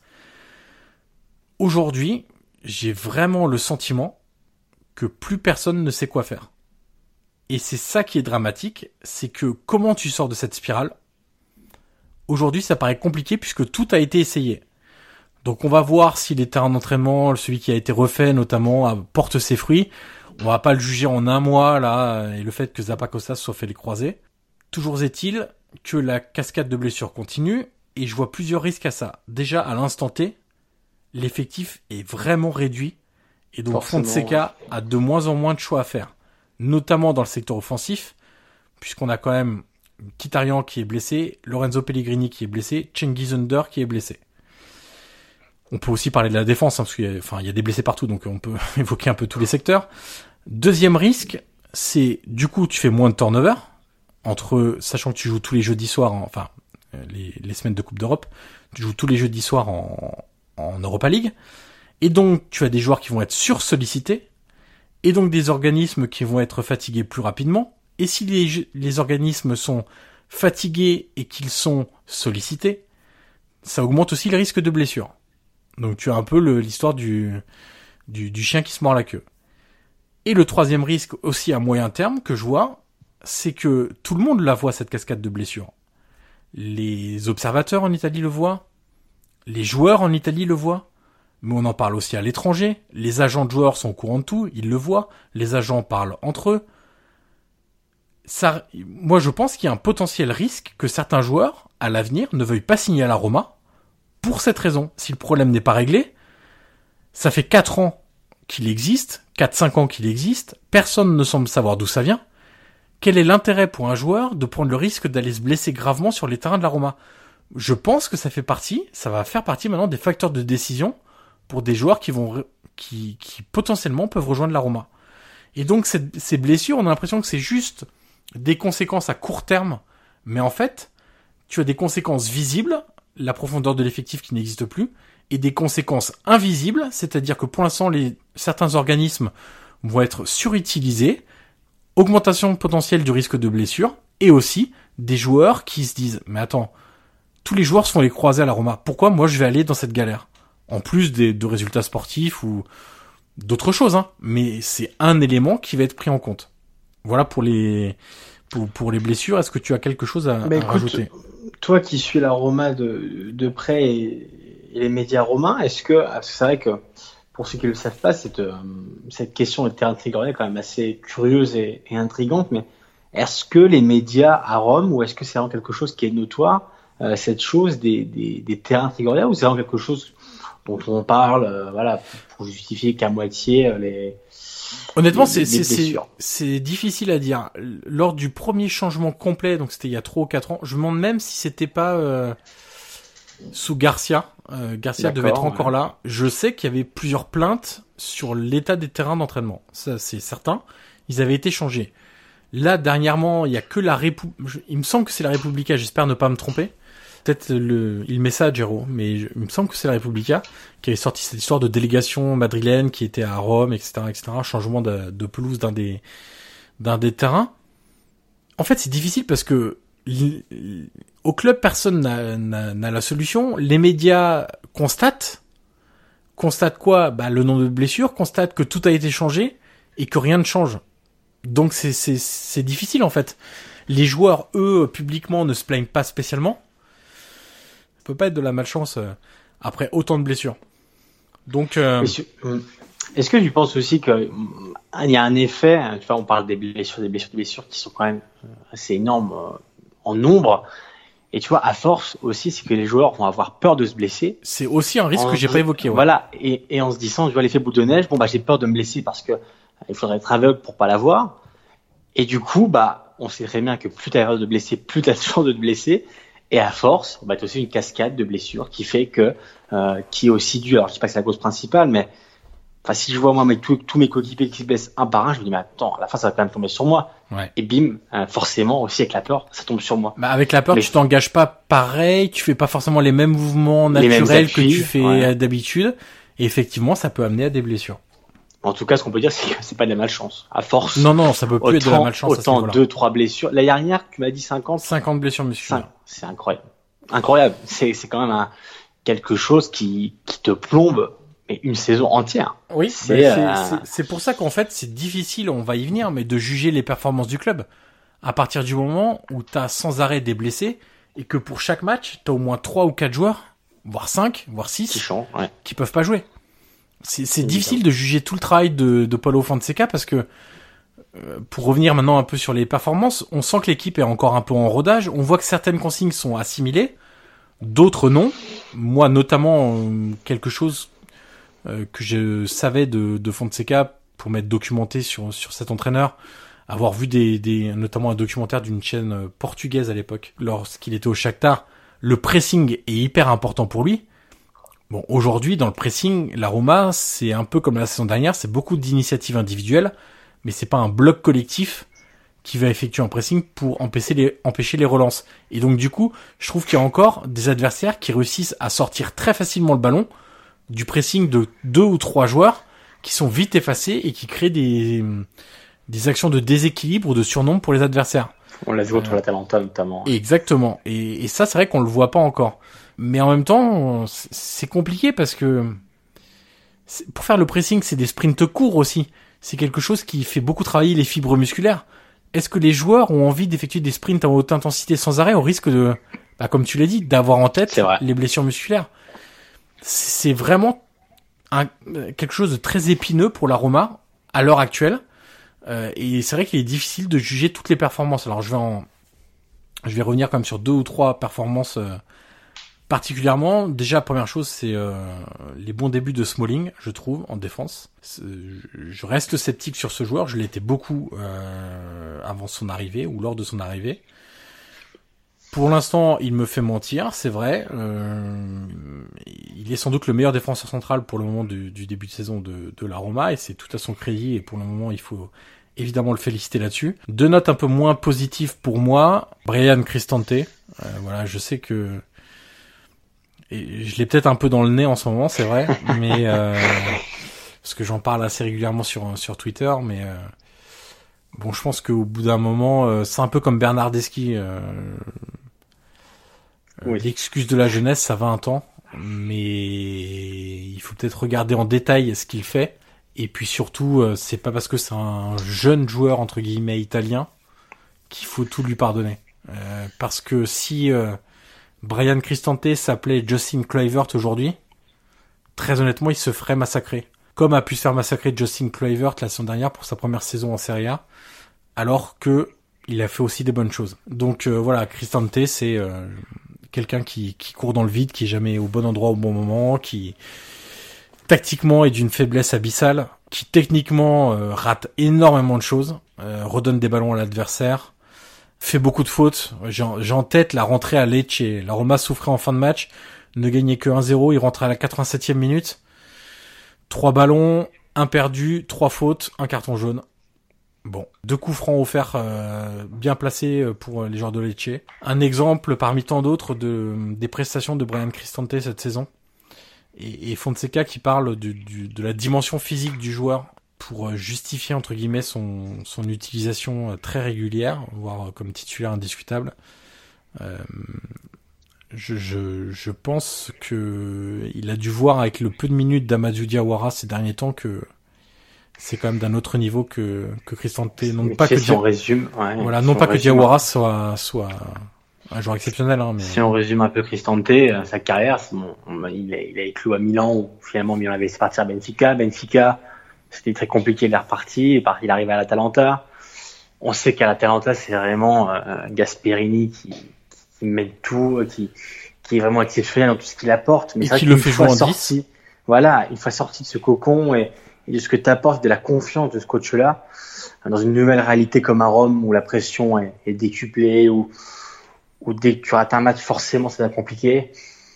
Hum, Voilà, c'est sûr que euh, moi, je suis pas honnêtement très surpris. Alors pas que pas que je l'attendais parce que je je suis pas devin, mais en tout cas, voilà, je, je pensais vraiment que que Christian à l'Atalanta quand même. Alors je sais pas s'il surperformait. En tout cas, j'étais certain que c'est Gasperini quand même qui lui avait fait prendre une autre, di- une autre dimension, bien mais sûr. À l'Atalanta. Et en position de meneur de jeu. Et en plus, évidemment, en position numéro 10. Là, à la Roma, dans un, club où les, attentes sont tout autres, euh, voilà, ça m'étonne pas non plus que ça c'est compliqué. Et, une des choses les plus exaspérantes, c'est que dans son pressing, il attend que le joueur ait ballon et le ballon et ait déjà fait une première touche de balle pour orienter son son corps ou le jeu pour aller déclencher le pressing. Autrement dit, il est effacé à la moindre passe parce qu'il arrive deux secondes en retard sur sur sur le joueur ciblé. Euh, donc effectivement, Cristante court beaucoup. Il est parmi les meilleurs stats euh, de joueurs euh, en termes de kilomètres parcourus, mais il faut regarder aussi comment il court. Dernier point, Zagnolo. Tiens, t'en penses quoi de son début de saison, toi Guillaume, de, de Nicolo Zagnolo ah, Écoute, Zagnolo, je m'attends tellement de lui que j'attends toujours plus en soi. Euh, je sais pas, j'ai assez mitigé. Ouais. Euh, alors je sais pas, tu vois, si l'année dernière on s'était un peu trop enflammé comme on a l'habitude, il faut le reconnaître parfois en Italie, euh, de, de, ses performances. Mais en tout cas, euh, si l'année dernière on peut aussi prendre le peut-être le prétexte euh, du schéma tactique, son positionnement, là j'ai vraiment l'impression que c'est peut-être le joueur, tu vois aussi, qui a qui a peut-être du mal un peu à s'en mettre en cause. Euh, euh, il y a eu, voilà, on sait qu'il y a eu le, problème aussi de son contrat, prolonge, prolonge pas. J'ai l'impression que c'est un, un, problème un peu plus global euh, que qu'un simple changement tactique. Donc euh, voilà, j'ai quand même un sentiment assez euh, mitigé. Alors, il est très éclatant sur certaines actions. On l'a vu où il peut crocheter, où il a, le drill, l'accélération. Euh, voilà, il peut être très très bien sur, sur certaines actions. Et parfois, quand même, on a tendance même plus le voir du tout. Donc, je sais pas, je dis c'est un sentiment assez mitigé. Je sais pas ce que tu en penses toi, oui, c'est c'est un peu le même sentiment. Il a un talent indéniable. Euh, il a évidemment envie de bien faire, envie de se montrer, mais le mauvais côté de ça, c'est qu'il y a beaucoup, beaucoup, beaucoup de décisions individuelles sur des séquences qui ne le nécessitent pas, notamment aux abords de la surface. Et un deuxième point, je le trouve toujours aussi nerveux je sais pas, il faudrait, faudrait, faudrait qu'il trouve euh, la paix en lui. Je, je sais pas. J'ai l'impression qu'il a, il a toujours le feu en lui et qu'à n'importe quel moment, il va se prendre un carton jaune pour euh, un duel trop brutal, pour une contestation, pour. ouais, je, je, je trouve que ça, ça, ça dessert son jeu, ça dessert sa concentration ça dessert sa simplicité et je je sais pas l'expliquer pour le moment. Mais voilà, il euh, y a rien d'alarmant. Hein, son début de saison, il est pas mauvais. Hein. Mais euh, effectivement, on peut s'attendre aussi à mieux. Et si on prend par exemple la comparaison avec euh, Lorenzo Pellegrini, qui joue un peu dans les dans dans le même secteur de jeu, effectivement, Pellegrini est en avance. Ou qui est, Pellegrini d'ailleurs, qui est peut-être l'un des meilleurs romains en début de saison. Alors, oui, jusqu'à ce qu'il mais... Forcément. C'est ça. Et effectivement, c'est c'est oui l'un des meilleurs. Moi, j'ai bien aimé Verretou, pas sur tous les matchs, mais je trouve qu'il apporte euh, de la densité. Euh, lui, une vraie faculté de pressing euh, et de résistance et résilience physique. non, il y a des choses intéressantes chez chez Verretou également. Bon, et un mot rapide parce que je sais que J'en ai déjà un peu parlé sur Twitter, mais la team des Romanisti euh, ne parle que d'arbitrage depuis. Euh, aïe, aïe, aïe, aïe. Depuis, euh, c'était ce dimanche 15h, oui, c'est ça, contre Cagliari. Pas une nécessité de, de polémiquer, pas, pas envie de, de rentrer là-dedans. Le seul truc, c'est qu'effectivement, il y a une section, une succession, pardon, de décisions en défaveur de la Roma qui sont voilà, qui, qui peuvent être répertoriés assez facilement et que quand rien ne tourne dans le bon sens, et eh ben rien ne va dans le bon sens et que il n'y a pas de complot, il n'y a pas de voilà, mais effectivement en ce moment ça va pas fort et euh, je, je, je, pense qu'effectivement le comme tous les clubs le font, euh, la Roma avait été très sage jusque là sur euh, sur le fait de parler des arbitres ou non, quand d'autres le font à la moindre décision. Et effectivement, là, ils ont décidé de monter au, au créneau ah oui. avec euh, Fonseca et, et Petraki. Euh, bon, bah, on verra ce que ça donnera. Mais oui, quand rien ne veut aller, quand il y a des blessés, des des performances insuffisantes, bah voilà, t'es pas à l'abri de, de décisions en ta défaveur. Euh, c'est plus gênant quand il y a le, le VAR, mais comme je le répète, le VAR, c'est euh, comment le dire poliment Dis-le. euh, c'est c'est c'est inutile. Voilà, ça, ça ne rajoute que des problèmes et et surtout euh, ça a fait croire à tout le monde que c'était la fin des des erreurs d'arbitrage, de, des interprétations différentes, de le retour de l'uniformisation des décisions, euh, etc. Et c'est évidemment pas le cas. Euh, mais ça, c'est un autre débat euh, que je serais ravi de faire, hein, non pas que j'ai pas envie de le faire, mais on a surtout pas le temps, n'est-ce pas Guillaume? Alors Guillaume, tiens, ça va être à ton tour de parler parce que j'ai beaucoup trop parlé sur la Roma. On va passer au cinquième gros de notre liste, puisque vous le savez, on fait généralement des focus sur les cinq gros clubs italiens, et ensuite, on, dans le Dolce, on parle d'autres clubs. Guillaume, on va parler de l'AC Milan. Alors Guillaume, la première question que j'ai envie de te poser, c'est est-ce qu'on prend un risque ou pas? Est-ce qu'on affirme comme cela semble être la direction ce mardi à 17h52. Est-ce qu'on affirme que Pioli va être le nouvel entraîneur du Milan? Écoute, si tu veux, comme je suis quelqu'un de, de, gentil et, et d'honnête, je vais prendre la responsabilité. Et je vais pas dire on, mais je vais te dire je. je te déresponsabilise et je te dire oui, je peux te dire que euh, Stefano Pioli euh, sera euh, le prochain entraîneur de l'AC Milan. Voilà. Voilà. Ça, c'est fait. Voilà, c'est fait. Boum, comme disent les jeunes. bon, alors, euh, qu'est-ce qu'on met en avant du coup? Est-ce qu'on, bah, moi, déjà, il y a une première chose qui me surprend à titre personnel, hein, c'est. Euh, Dis-moi. On a pris Giampaolo. Enfin, Milan, Milan a pris Giampaolo. Euh, on sait quand même que Giampaolo, il lui faut un petit peu de temps. Alors effectivement, euh, tout le monde prend l'exemple de Conte comme étant capable d'un d'inculquer son football en très peu de temps, euh, sauf que des entraîneurs comme ça, il y en a très très peu au final en Europe. On a pris Giampolo et on espérait vraiment qu'il allait révolutionner à la fois la mentalité de cette équipe, c'est-à-dire de ne plus avoir peur et de jouer offensivement, et aussi donc du coup le jeu de l'équipe en l'espace de deux mois, tout en étant dans les trois premiers. C'est ça qu'on espérait vraiment à Milan? Écoute, ce qu'on lui reproche à Milan, euh, de, ce qui se dit, euh, c'est que les dirigeants lui, en gros, disent, euh, il a bossé pendant tout un été sur son schéma, le 4-3-1-2. On a vu des belles choses contre les équipes. On va dire qu'il laissait quand même quelques espaces, comme Manchester, comme Benfica, où ça avait été assez probant. Et c'est vrai que je pense, alors ça peut être tout bête parfois le football, mais tout a changé quand Milan est rentré de tournée estivale, ou plutôt où tout s'était plutôt bien passé en soi, malgré quelques défaites, et ils ont affronté Cesena. Voilà. Et c'est là que euh, ils se sont rendus compte que le schéma était peut-être pas forcément adapté et que bah, face à une équipe regroupée, bah, c'était plus compliqué. Et alors je, suis, je pense que tu te souviens des déclarations, d'ailleurs tu avais souligné, je me souviens, oui. dans un podcast, de Gianpaolo après Udine, où Milan perd son premier match, et qu'est-ce que dit Gianpaolo? Il dit en gros, euh, finalement, je me demande si au vu des joueurs que j'ai, euh, le schéma euh, que j'affectionne, qui est le 4-3-1-2, est le plus adapté. Et c'est vrai que quand il dit ça, moi je pense, voilà, je pense que là, il perd quand même quasiment son vestiaire, qui pendant en gros deux mois travaille sur un schéma et du coup, on va dire, prend les automatismes et quand même a une sécurité. Et c'est vrai que quand tu reviens de, de, de, tourner et que dès le premier match, ton entraîneur te dit ça, t'as envie, as envie de dire, mais en fait, sur quoi on a travaillé et Je pense qu'en fait, les dirigeants du Milan le reprochent le fait que ils savaient qu'il fallait du temps, mais ils pensaient pas être autant en retard euh, sur sur le projet. Et de ce qu'on a pu voir quand même depuis le, le précédent podcast, c'est que c'est quand même un entraîneur. Alors, moi, je vais pas, je vais pas me défiler parce que euh, sur Twitter, j'ai aussi affirmé que que, c'était un, un maestro. D'ailleurs, je l'ai dit, mais je le dis parce qu'il y a des, des, entraîneurs comme Saki qui l'ont dit, comme Galeone quand même, qui sont qui sont qui sont même des personnalités en Italie.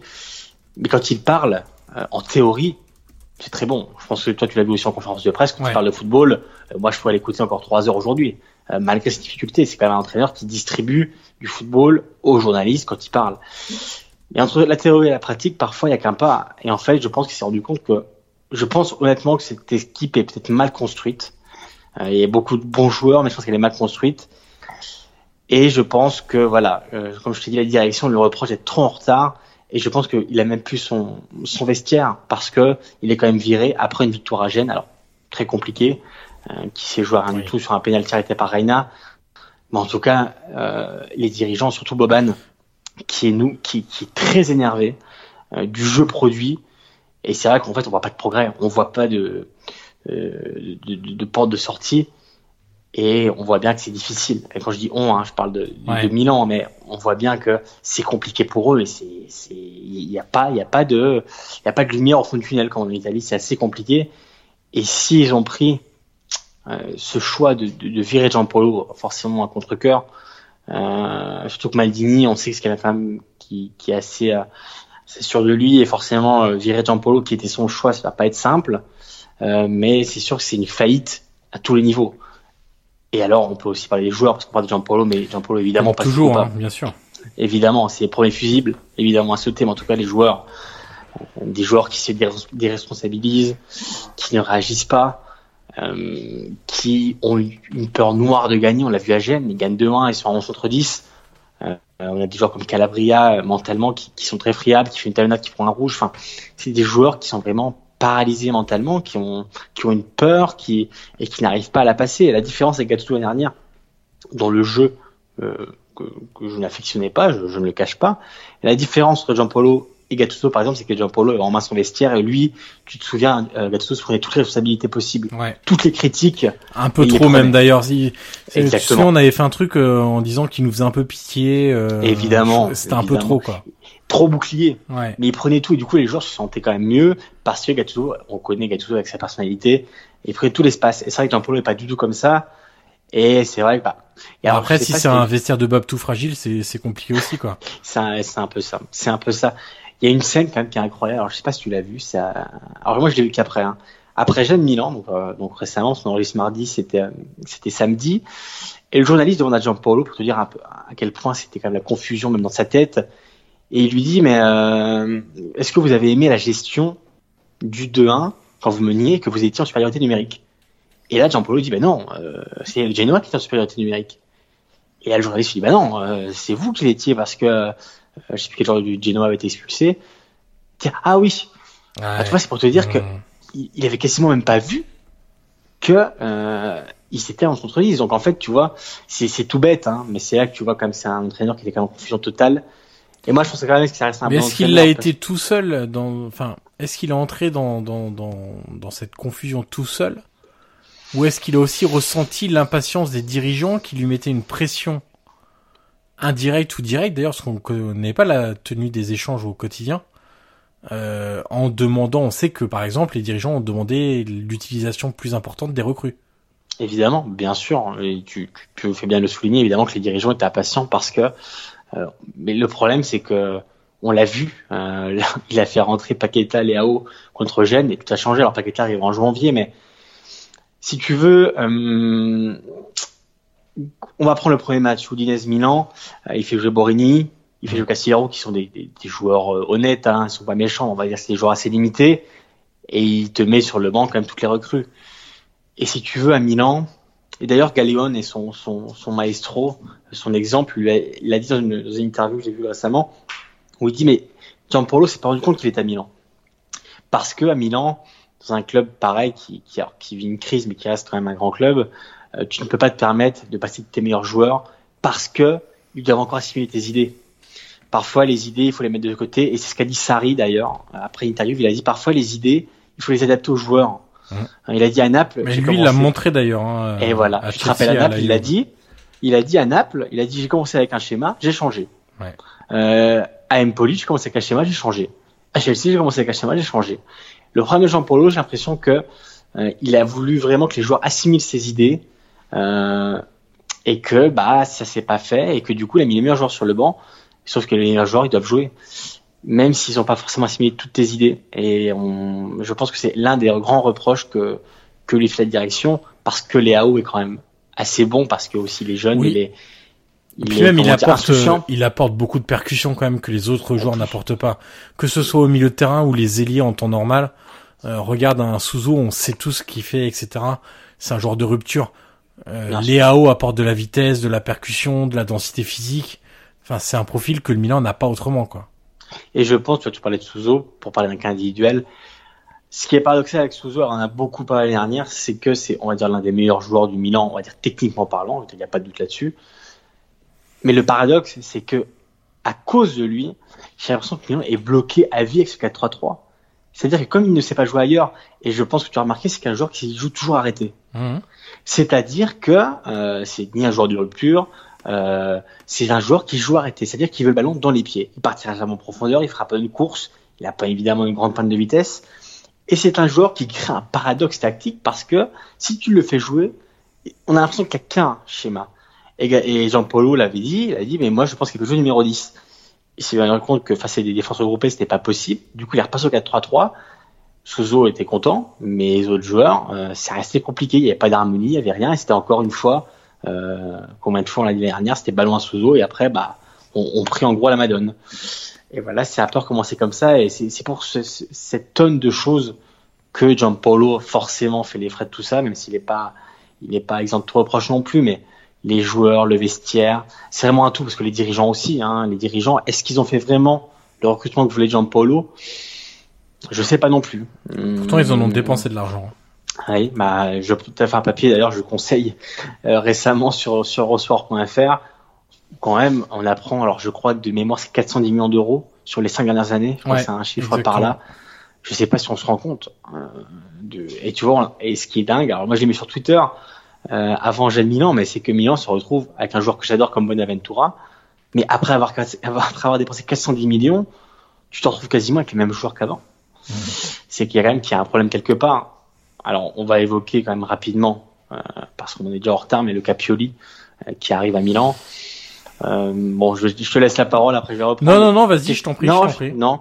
Écoute, Pioli, moi, c'est un choix quand même qui m'étonne beaucoup à titre personnel. Je pense que, hum, en- voilà, on, on va voir ce que ça va donner, mais je pense Allez, trouve un moyen diplomatique de le dire. Non, mais euh, je te l'ai dit avant, avant le podcast, je pense qu'aujourd'hui, Milan a, a signé officiellement une petite mort. Parce que c'est clairement dire, eh ben, euh, voilà, on est, on, est, on est un club de seconde zone. Parce que Pioli, honnêtement, est- alors je pense, je sais pas si tu es d'accord, mais c'est un entraîneur de seconde zone. Mhm. Euh, non, qui, qui ne m'en veuille pas, mais sa, moyenne de points, c'est 1,36, je crois. Il a gagné autant de matchs qu'il en a perdu durant sa carrière. Enfin, c'est un, jou- c'est un entraîneur qui a été viré trois, quatre fois. Euh, il, a, démissionné de la Fiorentina, il a été viré de l'Inter. Euh, la Lazio, c'était mal fini aussi. Enfin, c'est quand même un entraîneur de, de, de, de seconde zone. Et quand tu as un entraîneur comme Spalletti, la différence avec Spalletti, évidemment, c'est que Spalletti, lui, sous contrat avec l'Inter et que euh, ils ont pas trouvé d'accord. Mais je pense que si Milan offrait un peu plus et que, que peut-être il négociait avec l'Inter, il y avait un moyen de trouver un accord avec Spalletti parce que Spalletti avait déjà dit oui. Et du moment que Spalletti dit oui, euh, un entraîneur qui en 13 saisons pro a fini 12 fois dans les 4 premiers, tu peux pas, tu peux pas ne, ne pas le prendre. Ouais. L'Inter aujourd'hui est, est redevenu, ou du moins euh, a repris le de la bête grâce à Spalletti. Spalletti est pris deux saisons, deux fois Ligue des Champions, avec un point d'avance ou non sur le, le- le cinquième, mais c'est deux saisons, deux fois Ligue des Champions. Et maintenant l'Inter avec Conte et, et- et veut le titre. Voilà, c'est par étapes. C'est... Alors que l'Inter, tu te souviens, c'était la même crise. Hein. Ouais. Euh, voilà. ce qui est moi, étonnant dans le choix du profil, c'est plusieurs choses. Déjà, moi, je trouve que c'est la, la, la- on va appeler ça la dimension ou la notoriété de l'entraîneur. Oui. Bon, je suis, je suis quand même très surpris parce que, bon, je te l'ai dit tout à l'heure avant de, de commencer l'enregistrement, mais je pense qu'on peut trouver facilement cinq entraîneurs libres de tout contrat qui sont meilleurs. Alors meilleurs dans le sens euh, plus peut-être plus expérimentés au haut niveau, qui ont prouvé plus de choses, qui ont je pense déjà entraîné des grands clubs avec succès. Euh, meilleurs que Pioli. Voilà, on peut en trouver cinq facilement sur le sur le sur le marché des des entraîneurs libres euh, actuellement. La deuxième chose, c'est encore une fois, tu marques une rupture importante entre Gianpaolo et Pioli. C'est pas du tout les mêmes entraîneurs. Alors évidemment qu'ils n'allaient pas. S'ils changent, ils vont pas reprendre quelqu'un comme Gianpaolo avec exactement le même pédigré. Pour autant, ça montre bien que tu navigues à vue. C'est-à-dire que tu passes de d'un entraîneur, euh, un théoricien du football dogmatique euh, en tout point, à un conservateur.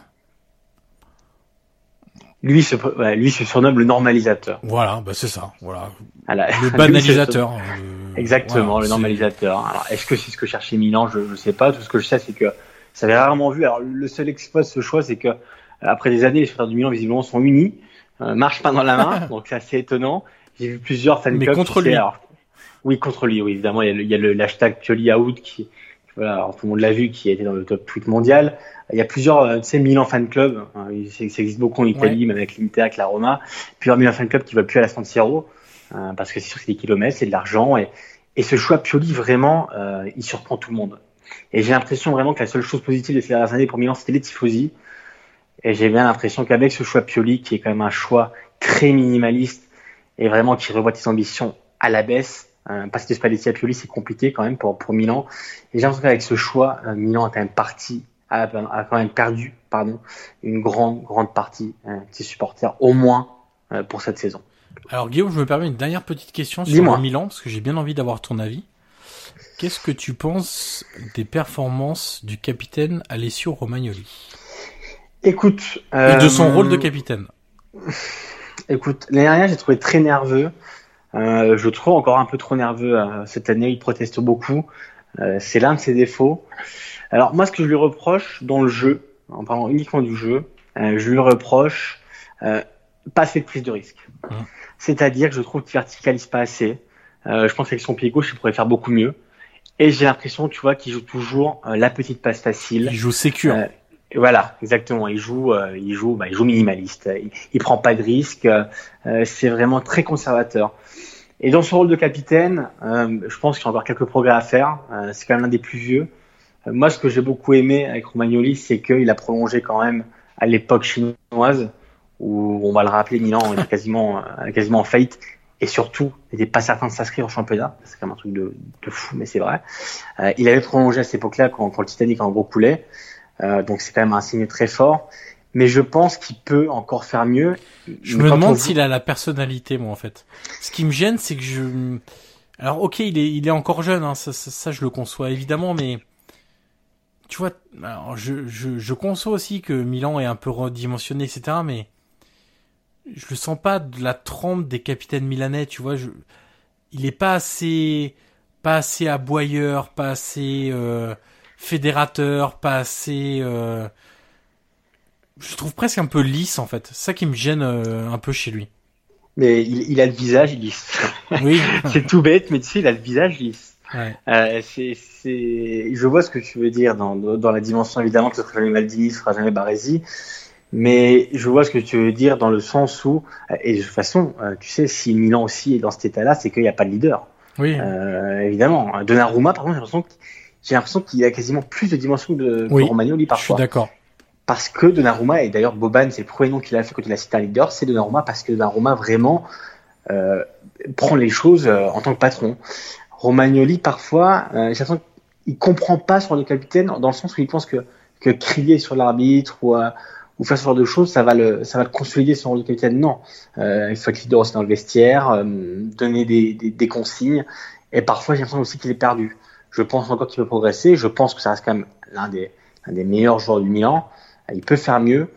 Mais c'est vrai, dans ce rôle de capitaine, je pense qu'il peut prendre encore un peu plus de dimension et qu'il va devoir encore prendre plus euh, de responsabilités. Les dernières, il les a pas prises peut-être parce qu'aussi Gattuso, comme on l'a dit, euh, prenait tout.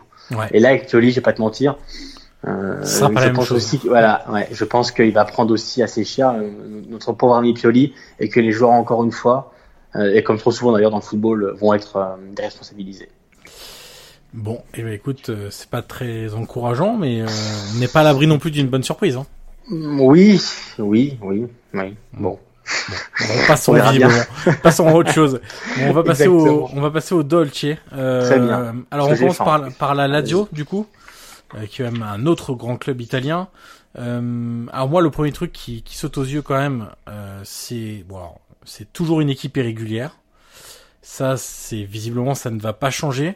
Euh, c'est une équipe qui est capable sur un match de de, de faire des, performances pardon quasiment da scudetto et le week-end d'après de totalement s'effondrer, d'encaisser deux, trois buts. Elle est difficilement encore palpable, je trouve, cette équipe de, de la Lazio pour ça, parce que on voit bien, on voit, en fait, ce qui est intéressant, c'est qu'on voit euh, son, son niveau maximum, on voit son niveau minimum, mais son niveau moyen, on a du mal à déterminer s'il se rapproche du niveau maximum ou du niveau minimum.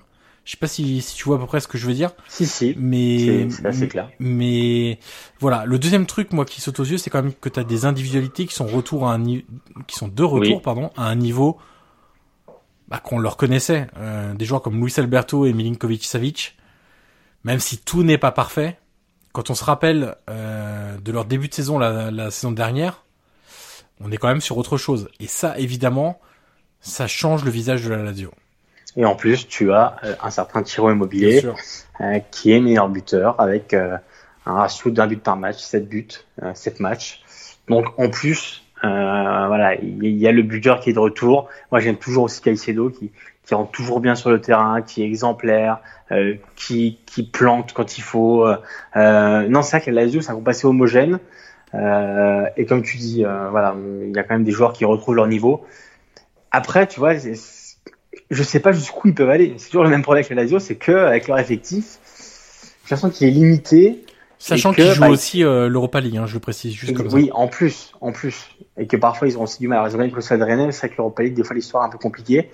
Euh, mais j'ai l'impression qu'il y a un plafond de verre avec la Lazio qui a du mal peut-être passé. Donc, mais en tout cas, voilà, le début de saison pour le moment est bon. Euh, il y a eu ce, petit coup d'arrêt à Bologne, il y a eu quand même aussi la réaction, ils ont été menés par deux fois. Mais en tout cas, il y a des individualités, c'est quand même beaucoup mieux. Et ça peut être aussi, euh, bah voilà, peut-être pas l'une des belles surprises parce que ça reste quand même l'un des gros de notre championnat. Bon, en tout cas, peut-être qu'ils vont moins euh, craquer que l'année dernière où ça avait été vite fini dans la course à la, à Ligue des Champions euh, et à la quatrième place. Alors, un joueur que je voulais mettre aussi un peu en avant, qui a beaucoup de difficultés à la Lazio cette saison, euh, qui arrivait avec beaucoup d'espoir. C'est ton chouchou Guillaume, c'était ton chouchou de la saison passée. C'est Lazzari. Aïe, aïe, aïe. Euh, ouais, qui, bon, qui est même en train de se faire prendre le poste de titulaire par Maruzic.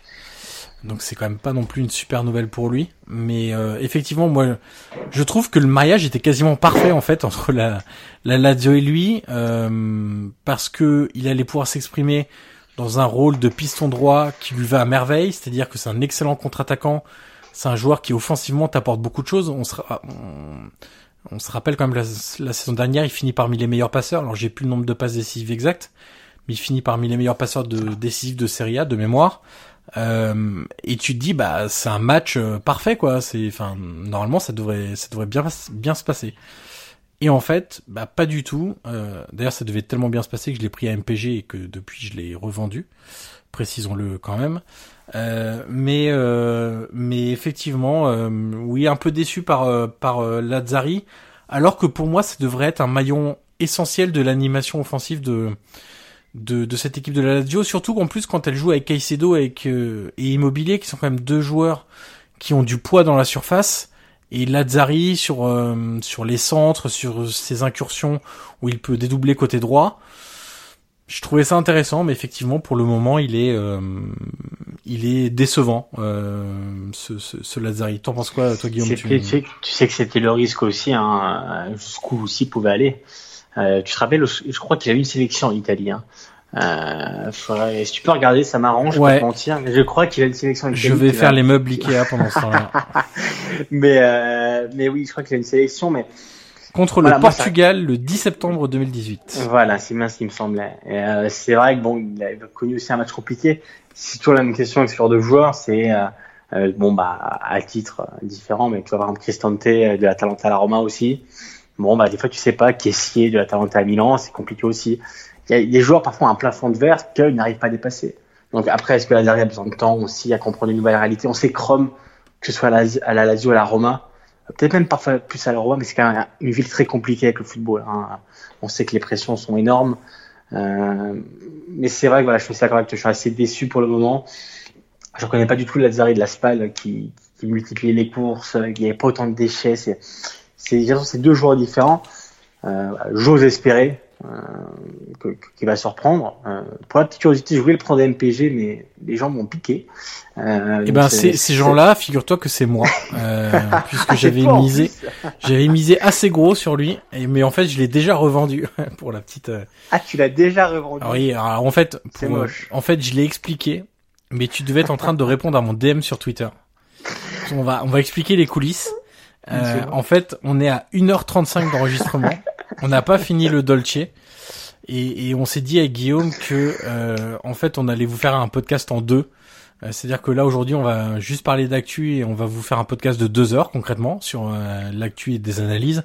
Ah, et oui. puis la semaine prochaine ah, oui. on vous fera un petit podcast euh, sur la thématique qu'on avait choisie, on la garde encore secret du coup, euh, qui sera lui intemporel que vous pourrez écouter la semaine prochaine ou dans un mois, deux mois, trois mois, peu importe ça Il je te, encore. Je te, je te, répondais à ton. À voilà. Et donc, du coup, t'as as zappé cette partie où je racontais que j'avais pris à, à, MPG et que bah, euh, j'étais forcément très déçu. Voilà. voilà. Non, mais écoute, j'espère. Alors du coup, tu es en train de me dire que Lazari est potentiellement sur le mercato. Euh, je te conseille d'aller voir, mais il est possiblement encore sur le mercato, oui. Écoute, D'ailleurs, on euh, fera un petit point. podcast. euh, on fera un petit point MPG d'ailleurs euh, tout à l'heure en fin de podcast. Ah bah, ça va encore ajouter doute 5 bien- minutes. Je me doute bien qu'il veut le faire. Oui, effectivement. Euh, non, non, mais on le fera, euh, on le fera de façon. Bah, en fait, on le fera à chaque podcast puisque on enregistre tous les mois, donc euh, on Yes. pourra faire un point. voilà. Euh, on passe à la Fiorentina, Guillaume. Allez, je te laisse parler un peu de, de Francky. Francky, euh, le magnifique. Franck bah écoute, Francky élu meilleur joueur du, du mois de septembre. Euh, Alors voilà. précisons, Guillaume, quand même. Que Ah oui, alors vas-y. Tu t'en souviens, on avait fait un point là-dessus en fin de saison dernière, où on avait quand même expliqué un peu le, je vais pas dire l'arnaque, c'est un bien grand mot, mais les défauts de, de ces prix remis par la Serie A qui ne sont uniquement jugés, qui sont uniquement jugés, pardon, sur les statistiques. Que sur ça. En effet. Que sur ça. C'est-à-dire que l'année dernière, quand même, rendez-vous compte que le meilleur milieu de terrain de la saison avait été Milinkovic-Savic, qui avait été auteur d'une saison très, très moyenne. Voilà. Je te redonne la parole. Non mais c'est c'est vrai, tu fais bien de, de préciser. Mais ce Voilà. prix valide quand même sa bonne, sa Ex- Exactement. Voilà. Au-delà de ça, euh, comme tu l'as dit, moi j'ai fait un papier sur, sur Eurosport. Euh, j'ai eu plusieurs acteurs de l'action, un dirigeant, le maire de la ville. Alors, le maire de la ville, c'est plus, c'est plus anecdotique parce que c'était à titre plus d'image de, de ce que Ribéry Ribéry a apporté à, à Florence. Mais c'est vrai que le dirigeant de la Fiorentina m'a vraiment dit que, euh, je te laisserai parler de, de ce qu'il a apporté sur le terrain. Mais dans ce qu'il a apporté au club, moi, moi, ce dirigeant de la Fiorentina me disait vraiment qu'il a apporté un, un nouvel élan. On rappelle que la Fio arrive d'une saison compliquée où elle a fait, euh, a fait être reléguée en, en série B. Mais au-delà de ça, ils l'ont pris aussi, et ça m'a été confirmé, ils l'ont pris aussi pour euh, guider les jeunes. Euh, la Fiorentina, c'est le deuxième effectif le plus jeune de Serie A. Ouais. Donc, euh, il a été pris aussi pour ça. On sait que c'est quand même un joueur très exemplaire sur le terrain et en dehors. Euh, L'hygiène de vie est quand même impeccable. Euh, bah, on le voit avec ses Ça n'a performances. pas toujours été le cas, mais effectivement. Ça n'a pas été le cas, mais voilà. Enfin, pas toujours reste- été le cas. Pas toujours, c'est vrai. Mais à, à- à son âge, faire ce qu'il fait aujourd'hui, Bien sûr. bien, euh, si tu manges trois kebabs dans la semaine, t'es mort. hein. Donc là, on peut dire que C'est il est, quand même, il est quand même exemplaire. Et visiblement, il mange pas trop de pâtes, donc ni des, des scalopes. Pourtant, tu te souviens, ça faisait partie de ses critères. Enfin, quand il avait expliqué son, son arrivée, euh, je crois que c'est lors de sa conférence de presse où euh, un journaliste lui demandait qu'est-ce qui lui plaisait tant en Italie. euh, il avait dit bah le pays, la langue, et puis aussi euh, c'est vrai qu'on mange bien. Quoi. C'est vrai, c'est vrai. Bon, comment lui donner tort? Tort? Évidemment. Mais nous, après, on n'est pas joueur de foot, donc on peut manger à, à volonté, à volonté. Mais c'est vrai que voilà, au-delà de ça, pour, pour être plus sérieux, Ribéry, on peut pas dire que c'est une surprise, parce qu'on peut pas être surpris par le talent de Ribéry, mais mais on peut être quand même, euh, comment dire, c'est ça reste quand même très fort hein, ce qu'il fait. Euh, moi, je suis assez content aussi pour un joueur comme Chiesa, tu vois. On sait qu'il a connu une été compliquée. Euh, ce comportement en interne n'a pas toujours été apprécié. Le fait de vouloir partir à tout prix, notamment à la Ligue où il avait déjà un accord. Euh, je pense qu'un joueur comme lui, euh, il donne vraiment tout le sens euh, au projet de la Fiorentina. Alors, durera ce que ça durera, mais en tout cas, voilà, ça reste le leader de ce groupe. Euh, c'est l'exemple à suivre. Euh, je vais te laisser la parole, mais sur le terrain, honnêtement, que dire? Que dire? Eh ben que dire? Écoute, euh, on va reprendre un peu ses stats. Alors malheureusement ses stats c'était avant ce week-end, hein, parce que j'ai pas eu le temps de faire la mise à jour. Mais avant ce week-end, il était à 6 matchs, 4 titularisations, 351 minutes de jeu, en moyenne 58 par match, 58 minutes, puisqu'il avait d'abord, euh, il laisse sa place assez régulièrement, euh, il finit pas les matchs pour le moment.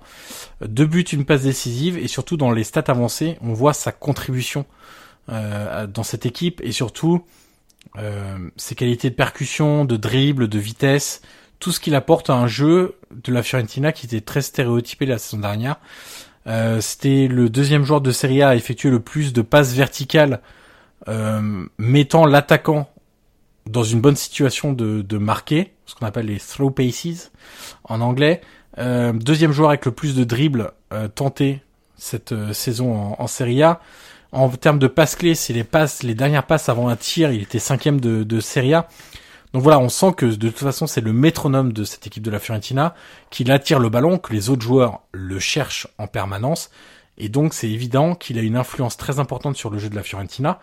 Moi, je pensais pas très honnêtement qu'il aurait une telle influence aussi rapidement sur le jeu de la Viola, ce qui peut être aussi une limite, très honnêtement, c'est-à-dire qu'il n'y a pas aujourd'hui un joueur capable d'être le relais de Ribéry à ce niveau-là. Chiesa, il est un peu plus en, bout de chaîne.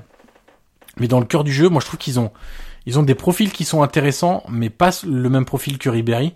Et d'ailleurs, c'est là où je voulais en venir aussi, Guillaume, c'est que cette équipe de la Fiorentina, quand tu regardes sur le papier, enfin honnêtement, il y a quand même une très belle équipe. Euh, moi, je trouve que quand tu prends le 11 titulaire, si on s'amuse à faire le 11 rapidement, Dragowski dans les buts, si on prend, alors ça dépend si on prend une défense à 3 ou une défense à 4, mais concrètement, tu peux avoir euh, Milenkovic-Savic, Petzela, euh, en charnière centrale, Lirola et Dalbert sur les côtés. Euh, ensuite, tu as au milieu de terrain, tu peux avoir euh, Castrovilli, donc le jeune joueur qui est très bon, qui est très, bon, une vraie révélation cette saison. Euh, Pulgar, Pulgar, qui euh, me rapporte beaucoup de points à MPG, on va pas sortir. euh, Badelj pour l'expérience et le rôle de Regista devant la défense. Ribéry, tu as aussi Chiesa devant et le joueur que j'oublie en défense c'est Caceres qui fait le, le troisième homme dans la défense à 3. Après, effectivement, le banc, t'es plus sur des jeunes joueurs, des joueurs euh, inexpérimentés, euh, évidemment, mais le 11, sachant que c'est une équipe qui va jouer que 38 matchs plus la Coupe d'Italie dans la saison, euh, tu peux même être, très honnêtement, allez, je veux dire, si t'arrives à faire une ou deux recrues intéressantes cet, cet hiver, tu peux même être un peu la surprise de la saison. Et tu sais, là où a été intelligent la, la Fiorentina, contrairement par exemple à Milan, alors on va pas leur taper dessus, mais un joueur comme, euh, comme Ribéry, euh, on voit bien qu'à Milan, le problème, c'est que l'objectif est trop jeune, c'est le plus jeune de Serie A. Il n'y a pas de joueur, il y a vraiment pas de joueur, vraiment beaucoup d'expérience. À la Fiorentina, tu l'as dit, Caceres, un joueur comme Ribéry, euh, Badei, il y a quasiment un joueur expérimenté par ligne. Ça change tout. Ça change tout parce qu'ils encadrent le groupe, euh, ils montrent l'exemple, et voilà, c'est ce mélange entre jeunes et moins jeunes qui fait aussi que euh, ça peut marcher. On avait aussi une inconnue sur Montella. Visiblement, c'est un peu repris hein, après ces, ces, saisons compliquées à Séville, euh, à Milan et ailleurs. Mais c'est vrai que euh, si la Fiorentina arrive à trouver de la régularité, à être plus régulière, à être, avoir des résultats chaque semaine, écoute, j'ai envie de te dire qu'ils ont quasiment un effectif d'Europa League. Ils peuvent arriver en Europa League. Euh, si Ribéry continue comme ça cette saison, l'avantage, et euh, Ribéry l'avait dit d'ailleurs, c'est qu'il y a aussi un match par semaine. Euh, pour lui, c'est plus simple pour récupérer. Parce qu'il a beau être très bon, il faut quand même plusieurs jours pour récupérer, c'est normal. Il a son âge. Euh, et ça aussi, ça change tout. Donc, euh, à voir ce que ça va donner. Mais sur le papier, moi aussi, j'aime beaucoup Pulgar. Tu en as parlé tout à l'heure pour, pour, ton MPG. Et c'est vrai que moi aussi, je le voulais, je vais pas te mentir. Ça, ça, ça me permet de faire un petit aparté. Euh, Pulgar avait une clause libératoire à 12,5 millions d'euros cet été. Bah, non, mais moi j'aime beaucoup Pulgar. À Bologne, il m'avait beaucoup plu. Euh, ce que j'aime aussi, c'est personnalité. Je trouve que c'est vraiment un joueur de caractère. Euh, Dans la pure voilà, tradition qui... chilienne. exactement, exactement, sud-américaine. Mais c'est vrai que la, la Fiorentina, tu vois, c'est un, un, groupe vraiment. Euh, voilà, je trouve vraiment qu'il y a les bons éléments au bon endroit. Et je trouve que le mélange pour le moment est bon. La mayonnaise est en train de prendre. Et euh, j'ai envie de te dire que ça fait même du bien pour tout le monde parce que la Fiorentina, euh, ça reste quand même un club historique de championnat. Euh, L'année dernière, ils sont quand même, ils sont quand même fous à la catastrophe. Euh, contre les Mais l'année dernière, rien n'allait. Enfin, c'est, c'est, c'est, c'est, c'est incroyable que ouais. ça soit passé comme ça parce que clairement, ça aurait été une catastrophe industrielle parce que clairement, le, le club n'était pas à sa place. On va pas se mentir. Évidemment. Mais et d'ailleurs, c'était sous Pioli, si, si je ne m'abuse. Bien sûr, il a été viré en cours de saison. c'est bien ce qui me semble. C'est bien ce qui me semble. Mais c'est vrai que, mais tu sais que déjà l'effectif l'année dernière était bon, hein. On l'avait dit, tu oui. te souviens, mais oui. euh, l'effectif était pas à sa place, hein.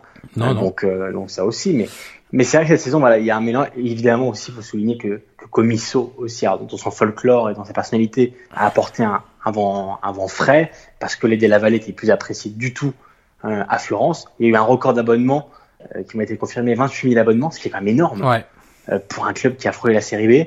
Donc c'est vrai, pour le moment, j'ai envie de te dire, toutes les toutes les étoiles sont alignées à, à la FIO pour que euh, il y, ait une bonne saison, il y a un bon résultat. Ils ont gagné à Milan, euh, ça leur donnait un, ah là, ça leur, ça leur confirme quand même le, leur bon début de saison, c'est un bon résultat. Écoute, ils ont gagné la semaine dernière contre Udine. Euh, voilà, moi je pense que la Fiorentina, honnêtement, ça continue comme ça. Ça peut être vraiment l'une des belles surprises de, de, cette saison de Serie A. Ouais, comme j'ai dit tout à l'heure, moi je pense qu'il leur faut juste quand même deux trois recrues peut-être euh, parce que pour le moment tant qu'il n'y a pas trop de blessés ça va, hein, mais je pense qu'il faudrait quand même deux bien deux ou trois recrues euh, cet hiver. Et un joueur pour, pour voir moi, j'y pense, c'est Boateng. Oui, bah Boateng, ça te surprend. Non, non, mais je vais pas te mentir que Boateng, pour moi, il aurait dû rester à Sassuolo toute la vie, mais tout le temps, quoi. Mon problème, c'est que je l'avais pris à MPG. Ah. Et le problème, c'est qu'il joue pas. Du coup, je l'ai déjà vendu. Ah oui, bien sûr. Donc, quand tu me dis, comme tu me demandes si je pensais qu'elle jouait plus, j'aurais te dire oui. Ah oui, effectivement. Euh, mais non. Non. Non, non, mais ça reste Non, quand mais même, parce qu'il a trouvé la formule avec Ribéry et Chiesa devant dans le 3-5-2, donc il n'a pas de raison de changer pour le moment. Exactement. Et surtout que cette paire marche, marche à merveille. Exactement. Donc, euh, donc, euh, Boateng, c'est quand même un peu de plus place. dynamique que Boateng. C'est sûr. Mais ça reste quand même un joueur tu vois, d'expérience qui fait que, euh, voilà, c'est c'est vraiment une, une équipe homogène qui, qui est parfaitement réglée. Et ça devrait servir quand même à, à d'autres clubs à, à D'ailleurs, prendre en exemple. Un petit coup d'œil sur les stats avancées. Ils sont sixième en termes d'expected goals en Serie A. Ils sont à 12,75 en 7 matchs. Ils ont marqué 12 buts. Et en, ils ont une très bonne défense puisqu'ils sont la cinquième défense de Serie A avec 8,14 8,14 expected goals contre. Alors, ils ont un peu, ils ont sous-performé puisqu'ils en ont pris déjà 10 de buts. Mais, euh, ils sont, Donc 4 contre Naples. ouais. voilà, ils concèdent moins de grosses opportunités de, de buts que des équipes comme Naples, comme la Roma, comme l'Atalanta, euh, la Lazio aussi, donc euh, le Milan, etc. Donc c'est c'est aussi à, à noter. Euh, et puis quand même quelque chose à noter aussi, Guillaume, c'est que là, la Fiorentina, ils sont très exactement huitième avec 11 points, à égalité avec le sixième, la Lazio, qui a aussi 11 points. Mais quand on regarde un petit peu le le calendrier de Serie A, euh, on va peut-être quand même rappeler qu'en l'espace de 7 journées, ils ont déjà joué Naples, ils ont déjà joué la Juve, ils ont déjà joué l'Atalanta, ils ont joué le Milan. Donc c'était quand même pas un calendrier très très simple. Et que là, ça va aussi euh, peut-être se dégager un peu, euh, parce que tu vois, sur les cinq, prome- les cinq prochaines rencontres, on a Brescia, la Lazio, Sassuolo, Parme, Cagliari. Donc euh, ça va aussi un peu. Après, ils ont l'Elas Vérone, Lecce. Donc ça va aussi s'éclaircir, tu vois, sur les sept prochaines journées. C'est vrai. ouais. Il y a- il y a possibilité de prendre des points du côté euh, de, de la Fiorentina, sachant qu'elle est sur une, une phase positive. Euh, on passe à un autre club. Euh, allez, tu veux faire lequel euh, entre la Samp et le Genoa? On commence par qui? Bah, écoute, euh, Celui qui a déjà changé d'entraîneur? Allez. La Samp, euh, Di Francesco, débarqué. Malheureusement pour lui, deuxième euh, licenciement de l'année 2019 après euh, la Roma remplacée par Claudio Ranieri à l'époque. Euh, oui, bah c'était la une catastrophe. Hein, en ce début de saison, rien ne va. Moi, je pense qu'il faut vraiment pas sous-estimer le, mercato raté et notamment les départs importants de la saison dernière.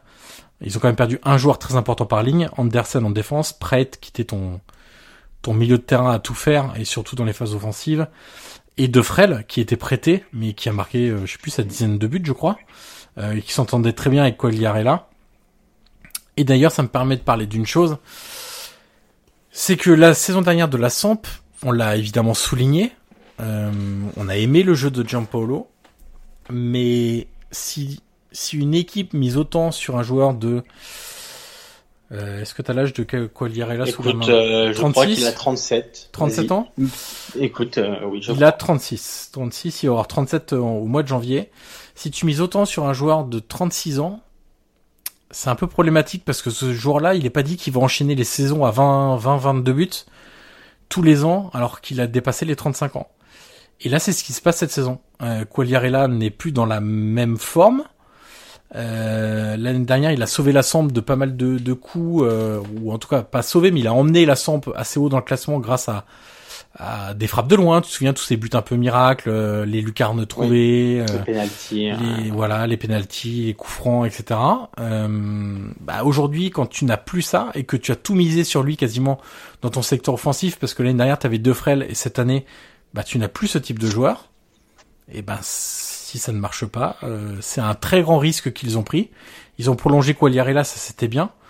Mais je pense qu'il fallait un petit peu plus de poids aussi offensivement, parce que là concrètement, Gabbiadini c'est un but en 5 apparitions, Caprari 0 but en 7 apparitions, Quagliarella un but en 6 apparitions, et Bonazzoli le jeune un but en 4 matchs. Voilà, on est sur en du plus- du très léger.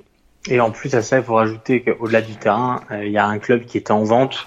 Euh, on sait que les négociations étaient, ont été très compliquées. C'est quand même le- très spécial aussi cette histoire de Ah. vente. hein. C'est la Ah, deuxième exact. fois consécutivement. euh, Exactement, avec un consortium mené par Gianluca Vialli, l'ancien légende du club. Bah, ça, a capoté euh, il y a deux jours. Hein. Maintenant, on est Tu, mardi. penses, tu penses pas qu'il y a un truc derrière ça? Parce que je trouve ça louche que ça capote à chaque fois dans les moments. euh. C'est c'est une histoire très très sombre. Il y a vraiment des tu vois il y a des zones d'ombre qui, qui me paraissent assez surprenantes. Euh, surtout que à l'époque Garonnet avait quand même euh, laissé la, la, la Samp à, à Ferrero à un prix quand même euh, qui était beaucoup beaucoup moins élevé que les, les, les 90 100 millions que demande Ferrero. Euh, mais Ferrero on sait qu'il est endetté aussi. Euh, il a pas mal de problèmes personnels. Donc je pense qu'il veut aussi gagner son argent. Donc euh, voilà, tout ça a fait que euh, ça a capoté. En plus, on sait que Ferrero, euh, c'est quand même un, un président particulier. Hein. Ouais. Euh, on le voit toujours dans, dans son folklore, dans ses déclarations. Écoute, j'ai l'impression que c'est rien qui va à la 100 pour le moment. Euh, on va voir quel entraîneur ils vont prendre. Euh, écoute, est-ce que- est-ce qu'on pronostique un entraîneur ou pas? Est-ce qu'on qu'on se lance? Euh, Est-ce que la casquette de Yakini va revenir sur un banc? T'aimerais bien qu'il revienne, hein Écoute, je vais pas te mentir que tu vois ces, noms de, de Yakini, de Ballardini, de Pioli, moi ça fait toujours rêver. Moi, je trouve que c'est très italien et, et j'adore. Mais je Est-ce qu'on pense a que, Malesani qui pourrait revenir du chapeau?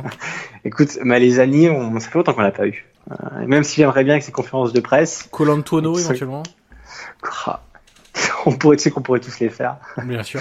Écoute, est-ce qu'on miserait pas une petite pièce sur Gattuso? Non?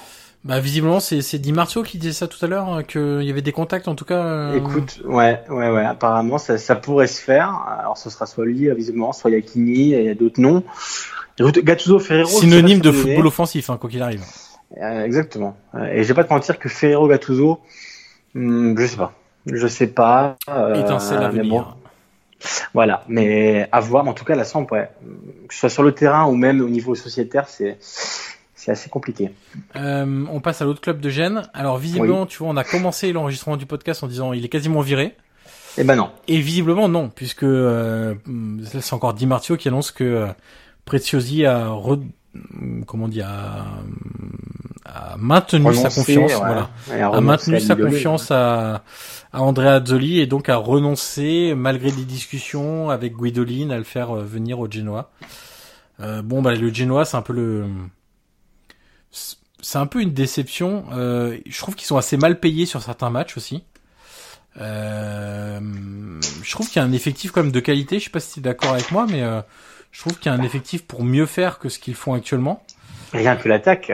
Ouais. Pinamonti, euh, euh. Kwame. Ouais, c'est quand même pas mal. Puis même Romero au final est resté, a été vendu à la Juve mais a été reprêté derrière, donc il est resté. Bon, au milieu de terrain, t'as ajouté un peu d'expérience avec la Session. Euh, t'as quand même des joueurs comme les Rager, comme euh, euh, Ah ouais, j'ai pas tous en tête évidemment et j'ai pas le l'effectif sous les yeux, mais euh, mais t'as des t'as de quoi faire mieux que ce qui est fait actuellement. Après, on sait aussi qu'Andrea Azzoli, euh, ça ça peut mettre du temps avant de de se débloquer. Après, t'as des t'as des comment des, des paris qui ont été faits comme euh, Barreca. Je suis pas sûr que ce soit euh, forcément un immense joueur euh, pour pour pour le Genoa. Euh, voilà, quand tu regardes, t'as Saponara, t'as Radovanovic au milieu, t'as Sandro, bon qui joue pas qui joue pas pour le moment, mais t'as quand même un, un effectif qui est pas vilain. T'as toujours l'un l'indestructible ouais. Goran Pandev. Euh, Et, et l'indestructible Clicito aussi, hein, qui voilà. est toujours là en Et t'as défense. Sanabria Un ami- qu'on a oublié aussi offensivement. Non, t'as vraiment un effectif pour euh, pour faire mieux que ça. Après, euh, pour le moment, ça tourne pas dans dans le bon sens, avec en plus un eux pour le coup un calendrier qui est vraiment pas facile. Ils ont fait euh, la Roma, ils ont fait la Fiorentina, l'Atalanta, la Lazio, le Milan. Donc bon, c'est pareil, le, le calendrier a pas été forcément très simple euh, à voir. Ils ont eu euh, beaucoup, beaucoup de matchs compliqués. Ouais. Beaucoup de matchs compliqués, c'est dommage. Hein, Ils marquent pas, marquent Zoli- pas assez. Le problème, c'est qu'ils marquent pas assez quoi. Et c'est vrai que voilà, Andrea Zoli, c'est dommage pour lui. Alors, il- normalement, il va rester avec Preziosi, je vais pas te mentir. Euh, euh, moi, je m'attends à tout. Mais pour le coup, euh, je pense qu'on va tellement reprocher à Preziosi de changer de coach euh, que pour une fois, il s'est dit bon, bah, pour éviter peut-être les moqueries, je vais essayer de le garder. Parce que c'est vrai qu'Andrea Zoli, Andrea Zoli, pardon, tu te souviens l'année dernière, c'était un peu notre coup de cœur avec Empoli. Oui, bien sûr. Il a vraiment fait une bonne saison et c'est vrai que j'ai envie de dire, comme tu l'as dit, euh, enfin, tu as vu le calendrier qu'ils ont eu. Alors je sais pas si tu as encore le calendrier, si tu peux me retirer les équipes, mais alors tu, tu m'as dit, il y a, il y a Milan. La Fiorentina, Euh, la Talenta, Ouais. euh, la Lazio, Euh, ils ont eu, en fait, ils ont eu que des matchs compliqués. Ils ont eu que des matchs compliqués quasiment. Quasiment.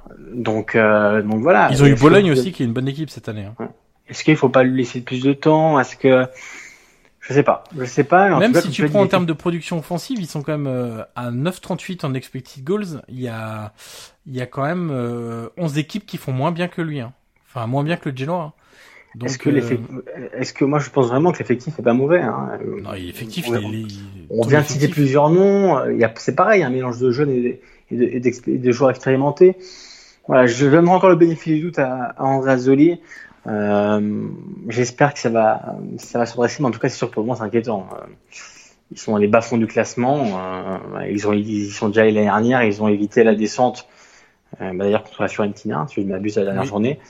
Donc, je pense qu'ils sont pas envie de l'année, mais écoute, les joueurs quand même ont l'air d'être dans le, dans, avec leur entraîneur. Euh, donc, pour l'instant, ils sont pas largués en termes de points, hein, parce que voilà, l'Udinese, qui est 14e, n'a qu'un point de plus, euh, deux points de plus, pardon.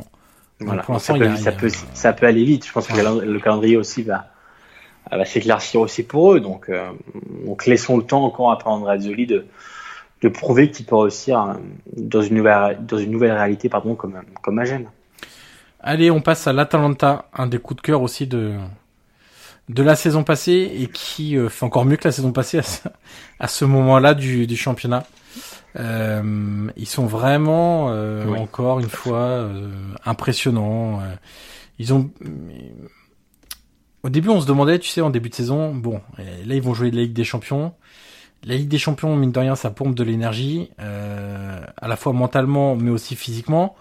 Et puis tu sais, lors des deux premières journées, on s'est dit ah bon, il y a une victoire difficile contre la Talenta, euh, contre pardon la Spal sur le terrain de la Spal. Ensuite, il y a une défaite à domicile contre le Torino.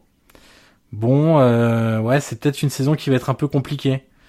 Et puis derrière, euh, il y a une équipe qui qui gagne euh, sur la place du Genoa, qui fait match nul contre la Fiorentina, qui gagne à Rome, qui écrase Sassuolo, qui bat Lecce. Bon, euh, finalement, même si le parcours en Ligue des Champions est pas à la hauteur pour le moment, avec deux défaites contre, alors notamment le, match à Zagreb que je n'ai pas vu, mais qui est difficilement explicable et euh, contre le Shakhtar où là effectivement euh, c'était beaucoup plus équilibré et l'Atalanta méritait mieux que que la défaite à la dernière minute. Euh, pour le moment, en championnat, ça roule toujours autant. Gomez est toujours aussi euh, merveilleux et décisif à 31 ans. Que dire de Duvan Zapata? Je pense que les mots nous manquent actuellement. et puis t'as des joueurs de côté qui sont toujours voilà les Hattebourg, Gossens, Castagne qui revient de blessure. Bon bah voilà, Gossen c'est déjà trois buts, Castagne c'est déjà un but. Euh, bon, c'est voilà, c'est une équipe qui, qui tourne bien, qui a pas beaucoup changé lors du mercato, qui a perdu Mancini. Moi je pense quand même qu'il leur manque. Euh, pour l'instant, bon, Kier a fait deux matchs, pas hyper convaincu. Palomino euh, revient. bon, je, quand Maziello est, est, dans les trois, je suis pas hyper hyper convaincu. On va pas se mentir. Mais mais elle a su prendre, tu vois, elle a su prendre des joueurs comme Muriel. Hein, qui, qui, est important aussi. Elle, a, elle, a, su aussi se construire avant. Elle a, elle a recruté Pazalic.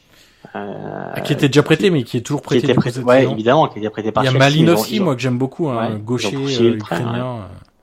Moi, j'ai vraiment l'impression que c'est une, machine qui dans sa pleine vitesse. C'est vraiment. Euh, alors, il y a eu ce, ce coup d'arrêt à Zagreb.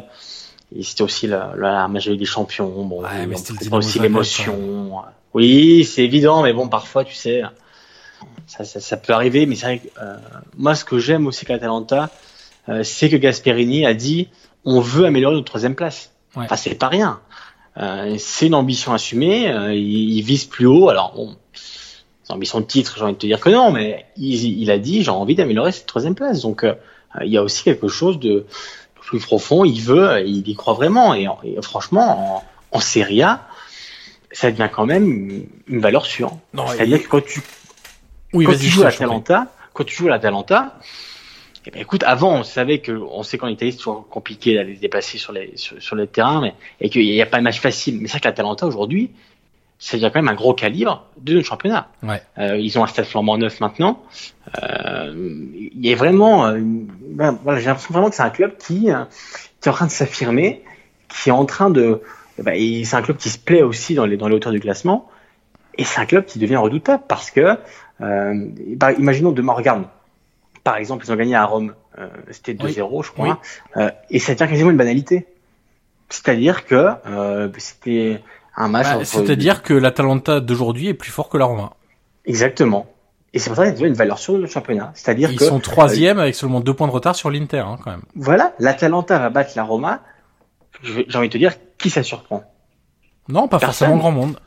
Voilà. Moi, moi, ce qui m'étonne encore, c'est que, euh, alors, euh, j'ai pas les secrets, et même si j'en avais parlé euh, sur un papier Eurosport avec leur préparateur physique danois, euh, enfin, un consultant plus qu'un préparateur physique, euh, spécialiste justement dans, dans ce domaine-là et qui est très réputé, euh, la dimension physique de cette équipe, le nombre de courses, le volume de courses des joueurs qui jouent tous les trois jours quand ils sont en semaine, en semaine européenne, Incroyable. honnêtement qu'il soit capable une deuxième saison dans qui est toujours ce, ce, ce, ce modèle de jeu, ce type de jeu avec aussi peu de blessures. Ah, honnêtement, je suis euh, moi très sincèrement ça m'impressionne. Euh,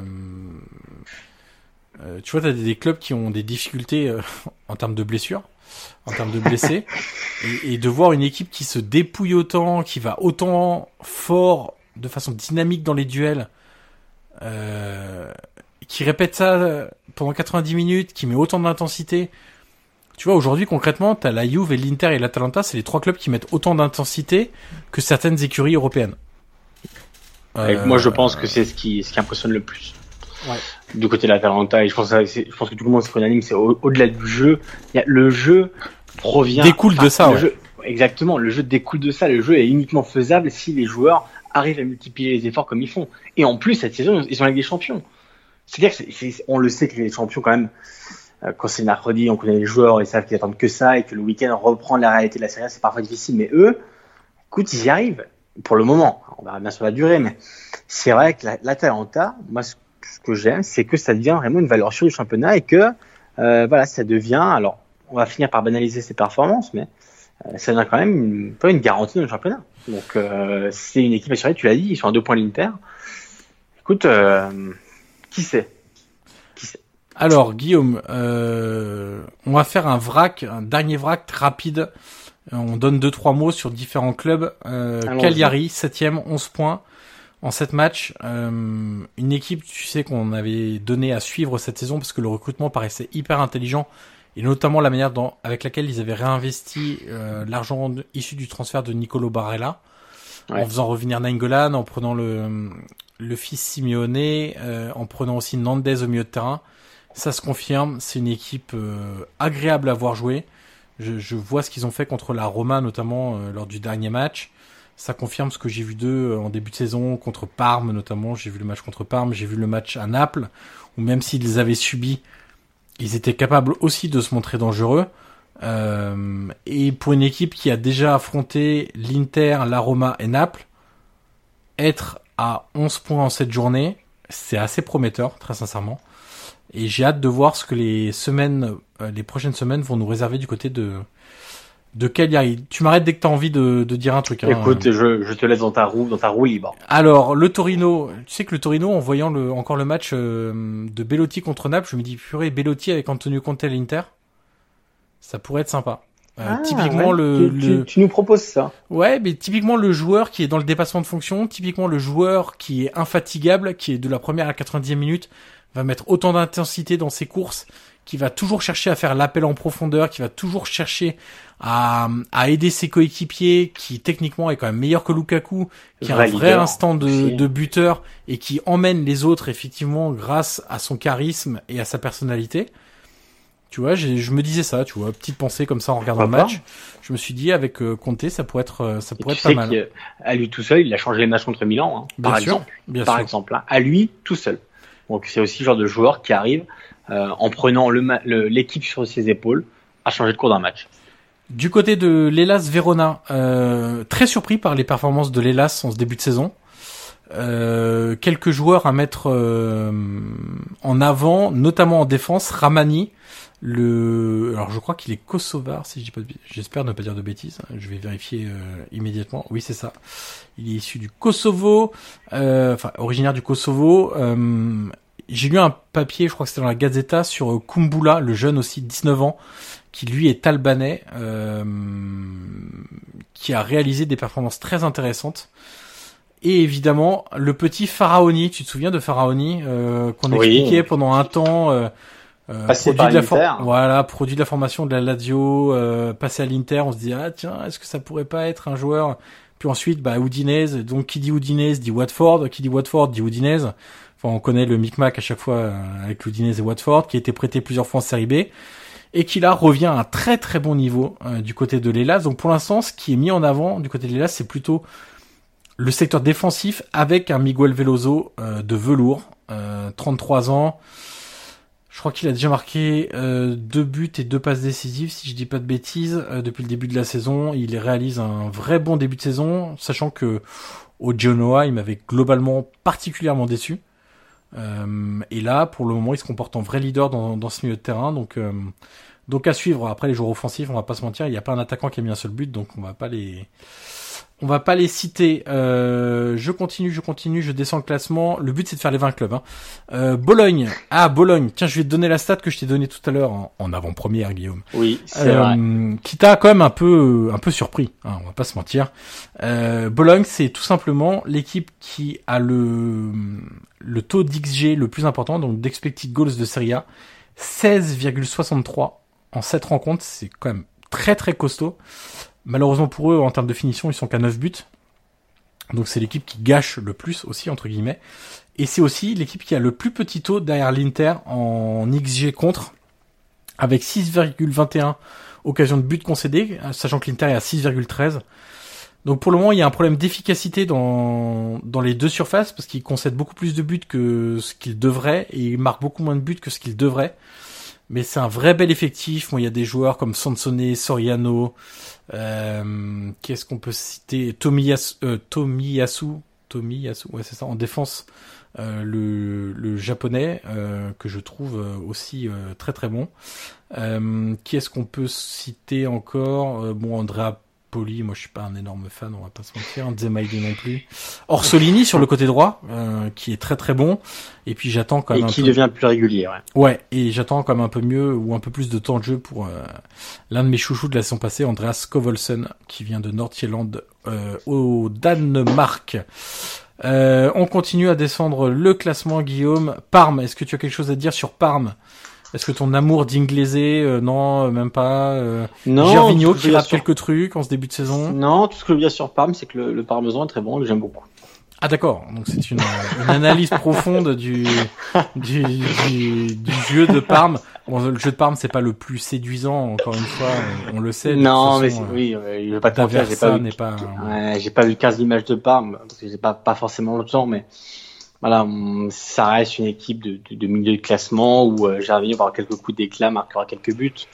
Euh, mais c'est sûr que c'est pas l'équipe qu'on va suivre le, le plus cette saison. Allez, dans le On verra 4-3-3, moi je m'en avant euh, le petit jeune suédois Kulusevski, euh, qui est un milieu de terrain euh, et qui cette année joue beaucoup sur le côté droit, une espèce d'ailier droit dans le 4-3-3 de de Daversa, qui est très surprenant, qui a marqué un but et qui doit être à trois passes décisives, si je crois, euh, si j'ai bien mis à jour. Euh, mais voilà, c'est un joueur très intéressant qui est très grand pour euh, pour un, un milieu de terrain. Il doit faire 1,88, je crois euh, qui est pas forcément le plus rapide, mais qui a une doté d'une très bonne qualité technique, une bonne vision du jeu, qui a que 19 ans. Donc c'est un joueur euh, à suivre.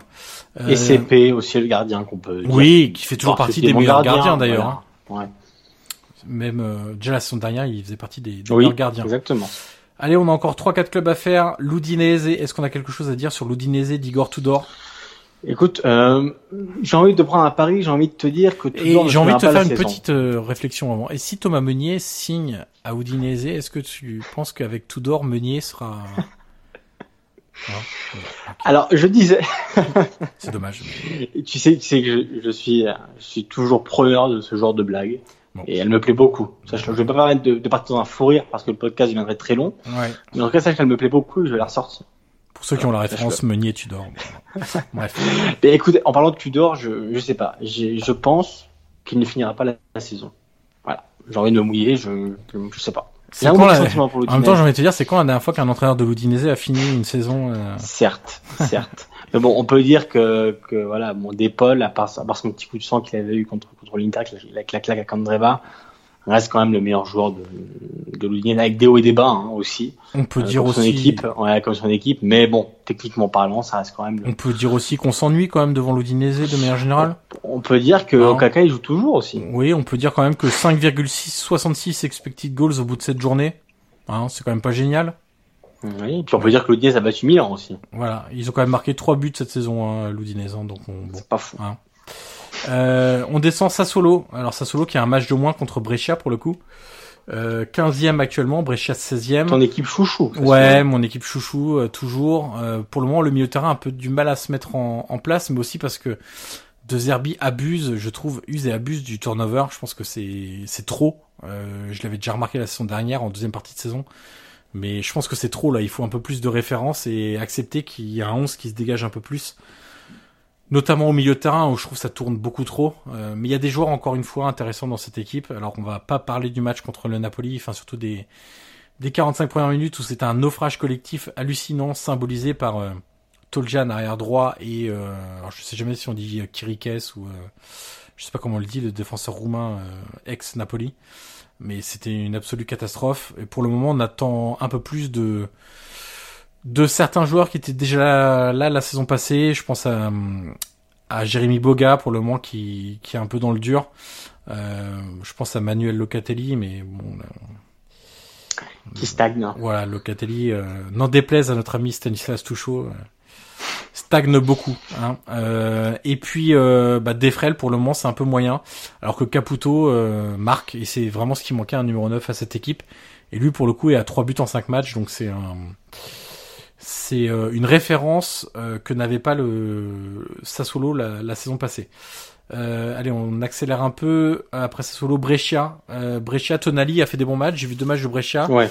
L'influence de Tonali est notable. Moi, j'ai beaucoup aimé Romulo aussi, qui, qui, ressort de nulle part encore une fois, mais qui fait un bon début de saison. Et puis on peut parler même de l'autre ouais. Donnarumma. Exactement. Exactement, Antonio, que j'ai recruté d'ailleurs dans mon MPG. je crois en joueur, ce, ce, petit buteur, mais euh, ouais, c'est l'un des, l'une des valeurs sûres plus sérieusement de, de Brescia.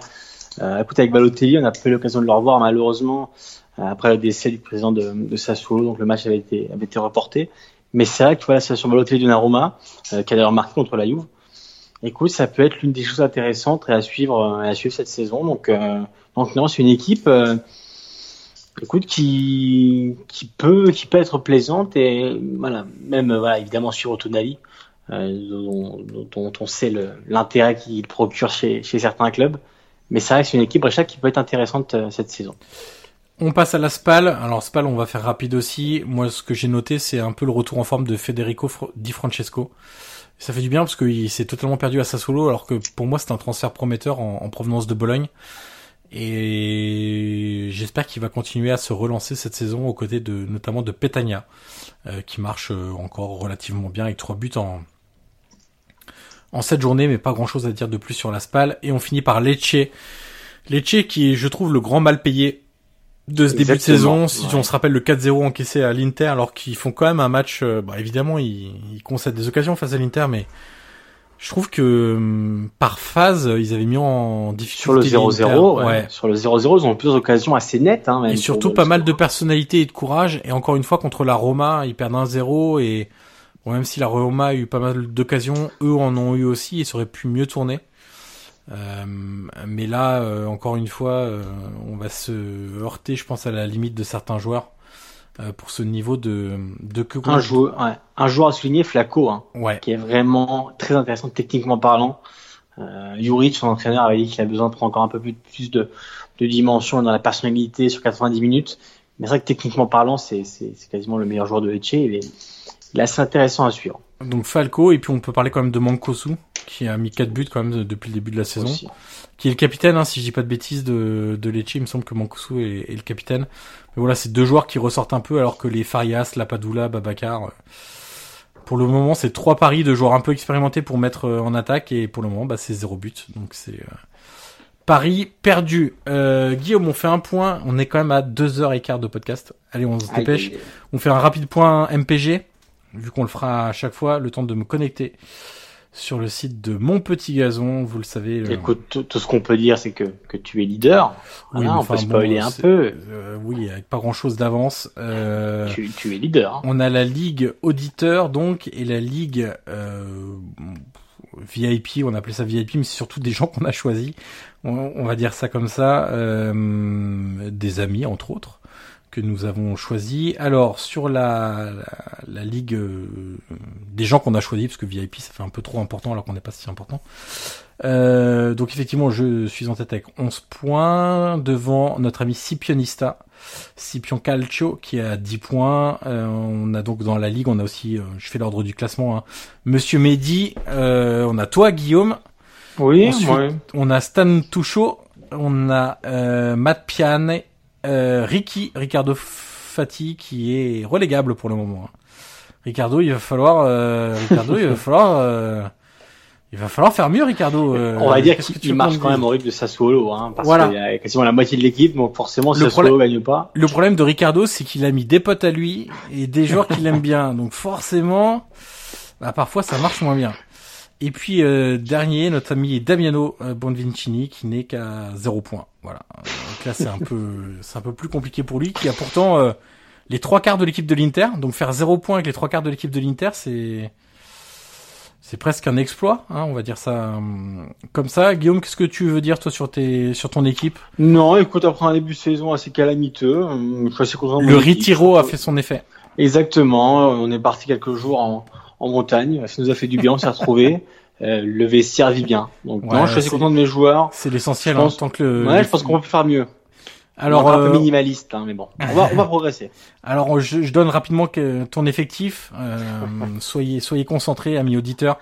On a donc Chesney, Buffon, Di Lorenzo, Delirte, Izzo, Chirik, euh, donc le fameux Kirikes, Théo Hernandez et Bonifazzi en défense. Au milieu de terrain, on a Douglas Costa. Alors ça, c'est ça, c'est la tuile, hein, Douglas Costa. Oui. Lucas Paqueta, Chalanoglu, Zelinski, Boga et euh, Aaron Ramsey. Et devant, on a Piontek, Quagliarella, Milik. Ah ouais. Autrement dit, trois joueurs en crise. Souzo et notre ami Donnarumma. Quatre joueurs en crise, tu peux dire, parce que Souzo, Piatek, Ouais. Milik et Quagliarella, euh, bon. Non, mais je te dis, je pense que c'est une période, voilà, après une période néfaste, on, on, on revient un peu sur devant la scène, je m'enflamme pas. Je suis content, je viens d'enchaîner deux victoires de suite. Je pense qu'on peut faire mieux, Et l'important, euh, c'est les trois points et le match C'est les trois points. Allez, je donne mon effectif rapidement. Andanovic et Padeli dans les buts. Kolarov, Lirola, Castagne, Ramani, Asamoah et Faraoni en défense. Pulgar, Malinowski, Kulusevski, le petit suédois, Miguel Veloso, Rincon que je viens d'acheter puisqu'on est en mercato ouvert permanent euh, et que euh, j'ai pas de chance dans mes ligues cette année. J'ai tout le temps des joueurs expulsés. C'est c'est absolument incroyable. J'ai eu Soriano, j'ai eu Gary Medel. Enfin, c'est insupportable. Et devant, Lukaku, Simeone, Caputo, Llorente et Sansone de Bologne. Donc pas trop de noms ronflants, hein, mine de rien, hormis Lukaku. Mais euh, bon... euh, Que tu avais acheté très cher. Ouais. Avoue-le. Et puis euh, j'avoue aussi que j'ai enlevé Verretou et Lazzari, que j'avais payé assez cher au milieu. Euh, et que j'ai Lukaku depuis- 95 millions. Les gens doivent savoir. Non, 103 millions Lukaku. À 103 Ouais, oui, monsieur. Les gens doivent savoir. Et les gens doivent savoir. Voilà. 103 Et du millions. côté de la ligue des auditeurs, alors le problème c'est que j'ai pas leur pseudo. Évidemment, j'ai que leur nom d'équipe. Euh, le problème c'est que si je donne, je suis pas sûr en fait si je dois donner euh, les noms d'équipe parce que certaines. Euh, Est-ce que tu veux donner moi le leader, peut-être, non? Non, c'est compliqué. Euh, le leader, c'est le FC Cochenou. Donc euh, le problème, c'est que je sais pas qui est le FC Cochenou. Non, mais je Euh. pense qu'on peut s'arrêter là. Le FC Cotonou, je pense qu'il il mérite de remporter la Ligue pour son nom. Voilà, il a 13 points, donc 4 victoires, un match nul. Euh, donc bravo à lui. Allez, on va juste checker son son effectif rapidement. Olsen et Chesney dans les buts, Nkulu, Danilo, Kier, Christian Zapata, Criscito, Romagnoli en défense. Au milieu de terrain, Under, Miguel Veloso, Benassi, euh, Correa de la Lazio, Duncan Chalanoglu et en attaque Higuain, Lotaro Martinez, Cristiano Ronaldo, Grégoire Defrel et euh, Adan Cagné que je ne connais pas qui est un jeune de la Lazio visiblement. Voilà pour le point MPG, on essaiera de faire un point avec euh, les pseudos Twitter plutôt la prochaine fois de notre euh, Ligue des auditeurs et on boucle ce podcast après 2h19 cher Guillaume en donnant le quand même le petit teasing euh, pour euh, pour la partie thématique, parce que après 2h19, on est obligé de couper. Euh, on fera un deuxième podcast. On se dit quoi? Rendez-vous début de semaine prochaine, Guillaume? Oui, oui, oui, on peut. On vous fera la partie thématique dans un deuxième podcast euh, début de semaine prochaine. Et on va vous donner un petit avant-goût, sans vous dire le sujet exact de notre partie thématique, mais on va vous donner quatre joueurs qui sont concernés par cette partie thématique. Guillaume, je te laisse donner les deux premiers. Et après, j'en choisirai deux également. Écoute, je vais donner Pipo Inzaghi Ouais. et je vais donner Salas. Marcelo Salas. Et bien, de mon côté, je vais donner Antonio Cassano. Et je dois choisir un autre. euh, Pas Antonio Cassano, pas simple, parce qu'il faut pas donner trop d'indices non plus si, si c'est trop évident. euh. Antonio Cassano et Zinedine Zidane.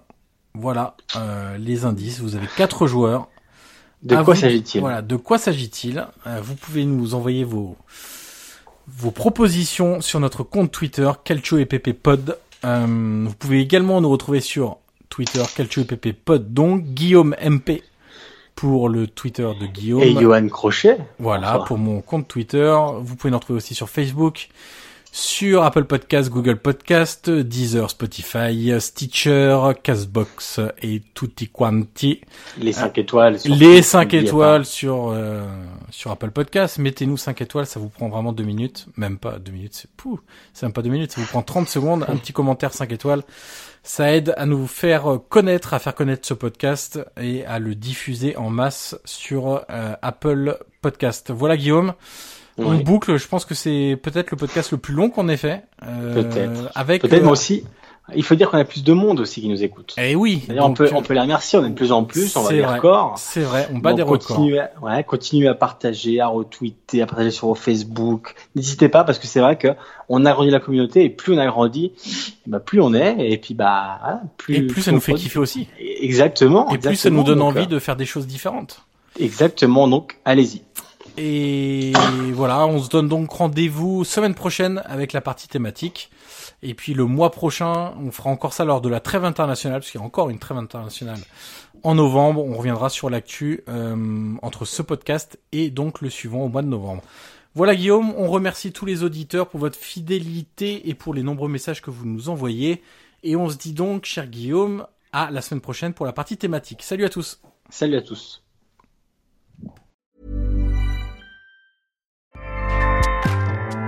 ACAST powers the world's best podcasts. Here's a show that we recommend. Hi, I'm Jesse Cruikshank. Jesse Cruikshank. I host the number one comedy podcast called Phone a Friend. Girl, let's phone a friend. Not only do I break down the biggest stories in pop culture with guests like Dan Levy and members of InSync, I do it with my own personal boy band singing jingles throughout because it's my show. It's your show, girl. New episodes of Phone a Friend Yeah. drop Thursdays wherever you get your podcasts. So work it, girl. Yeah, work it. Okay, that's enough. ACAST helps creators launch, grow, and monetize their podcasts everywhere. ACAST.com.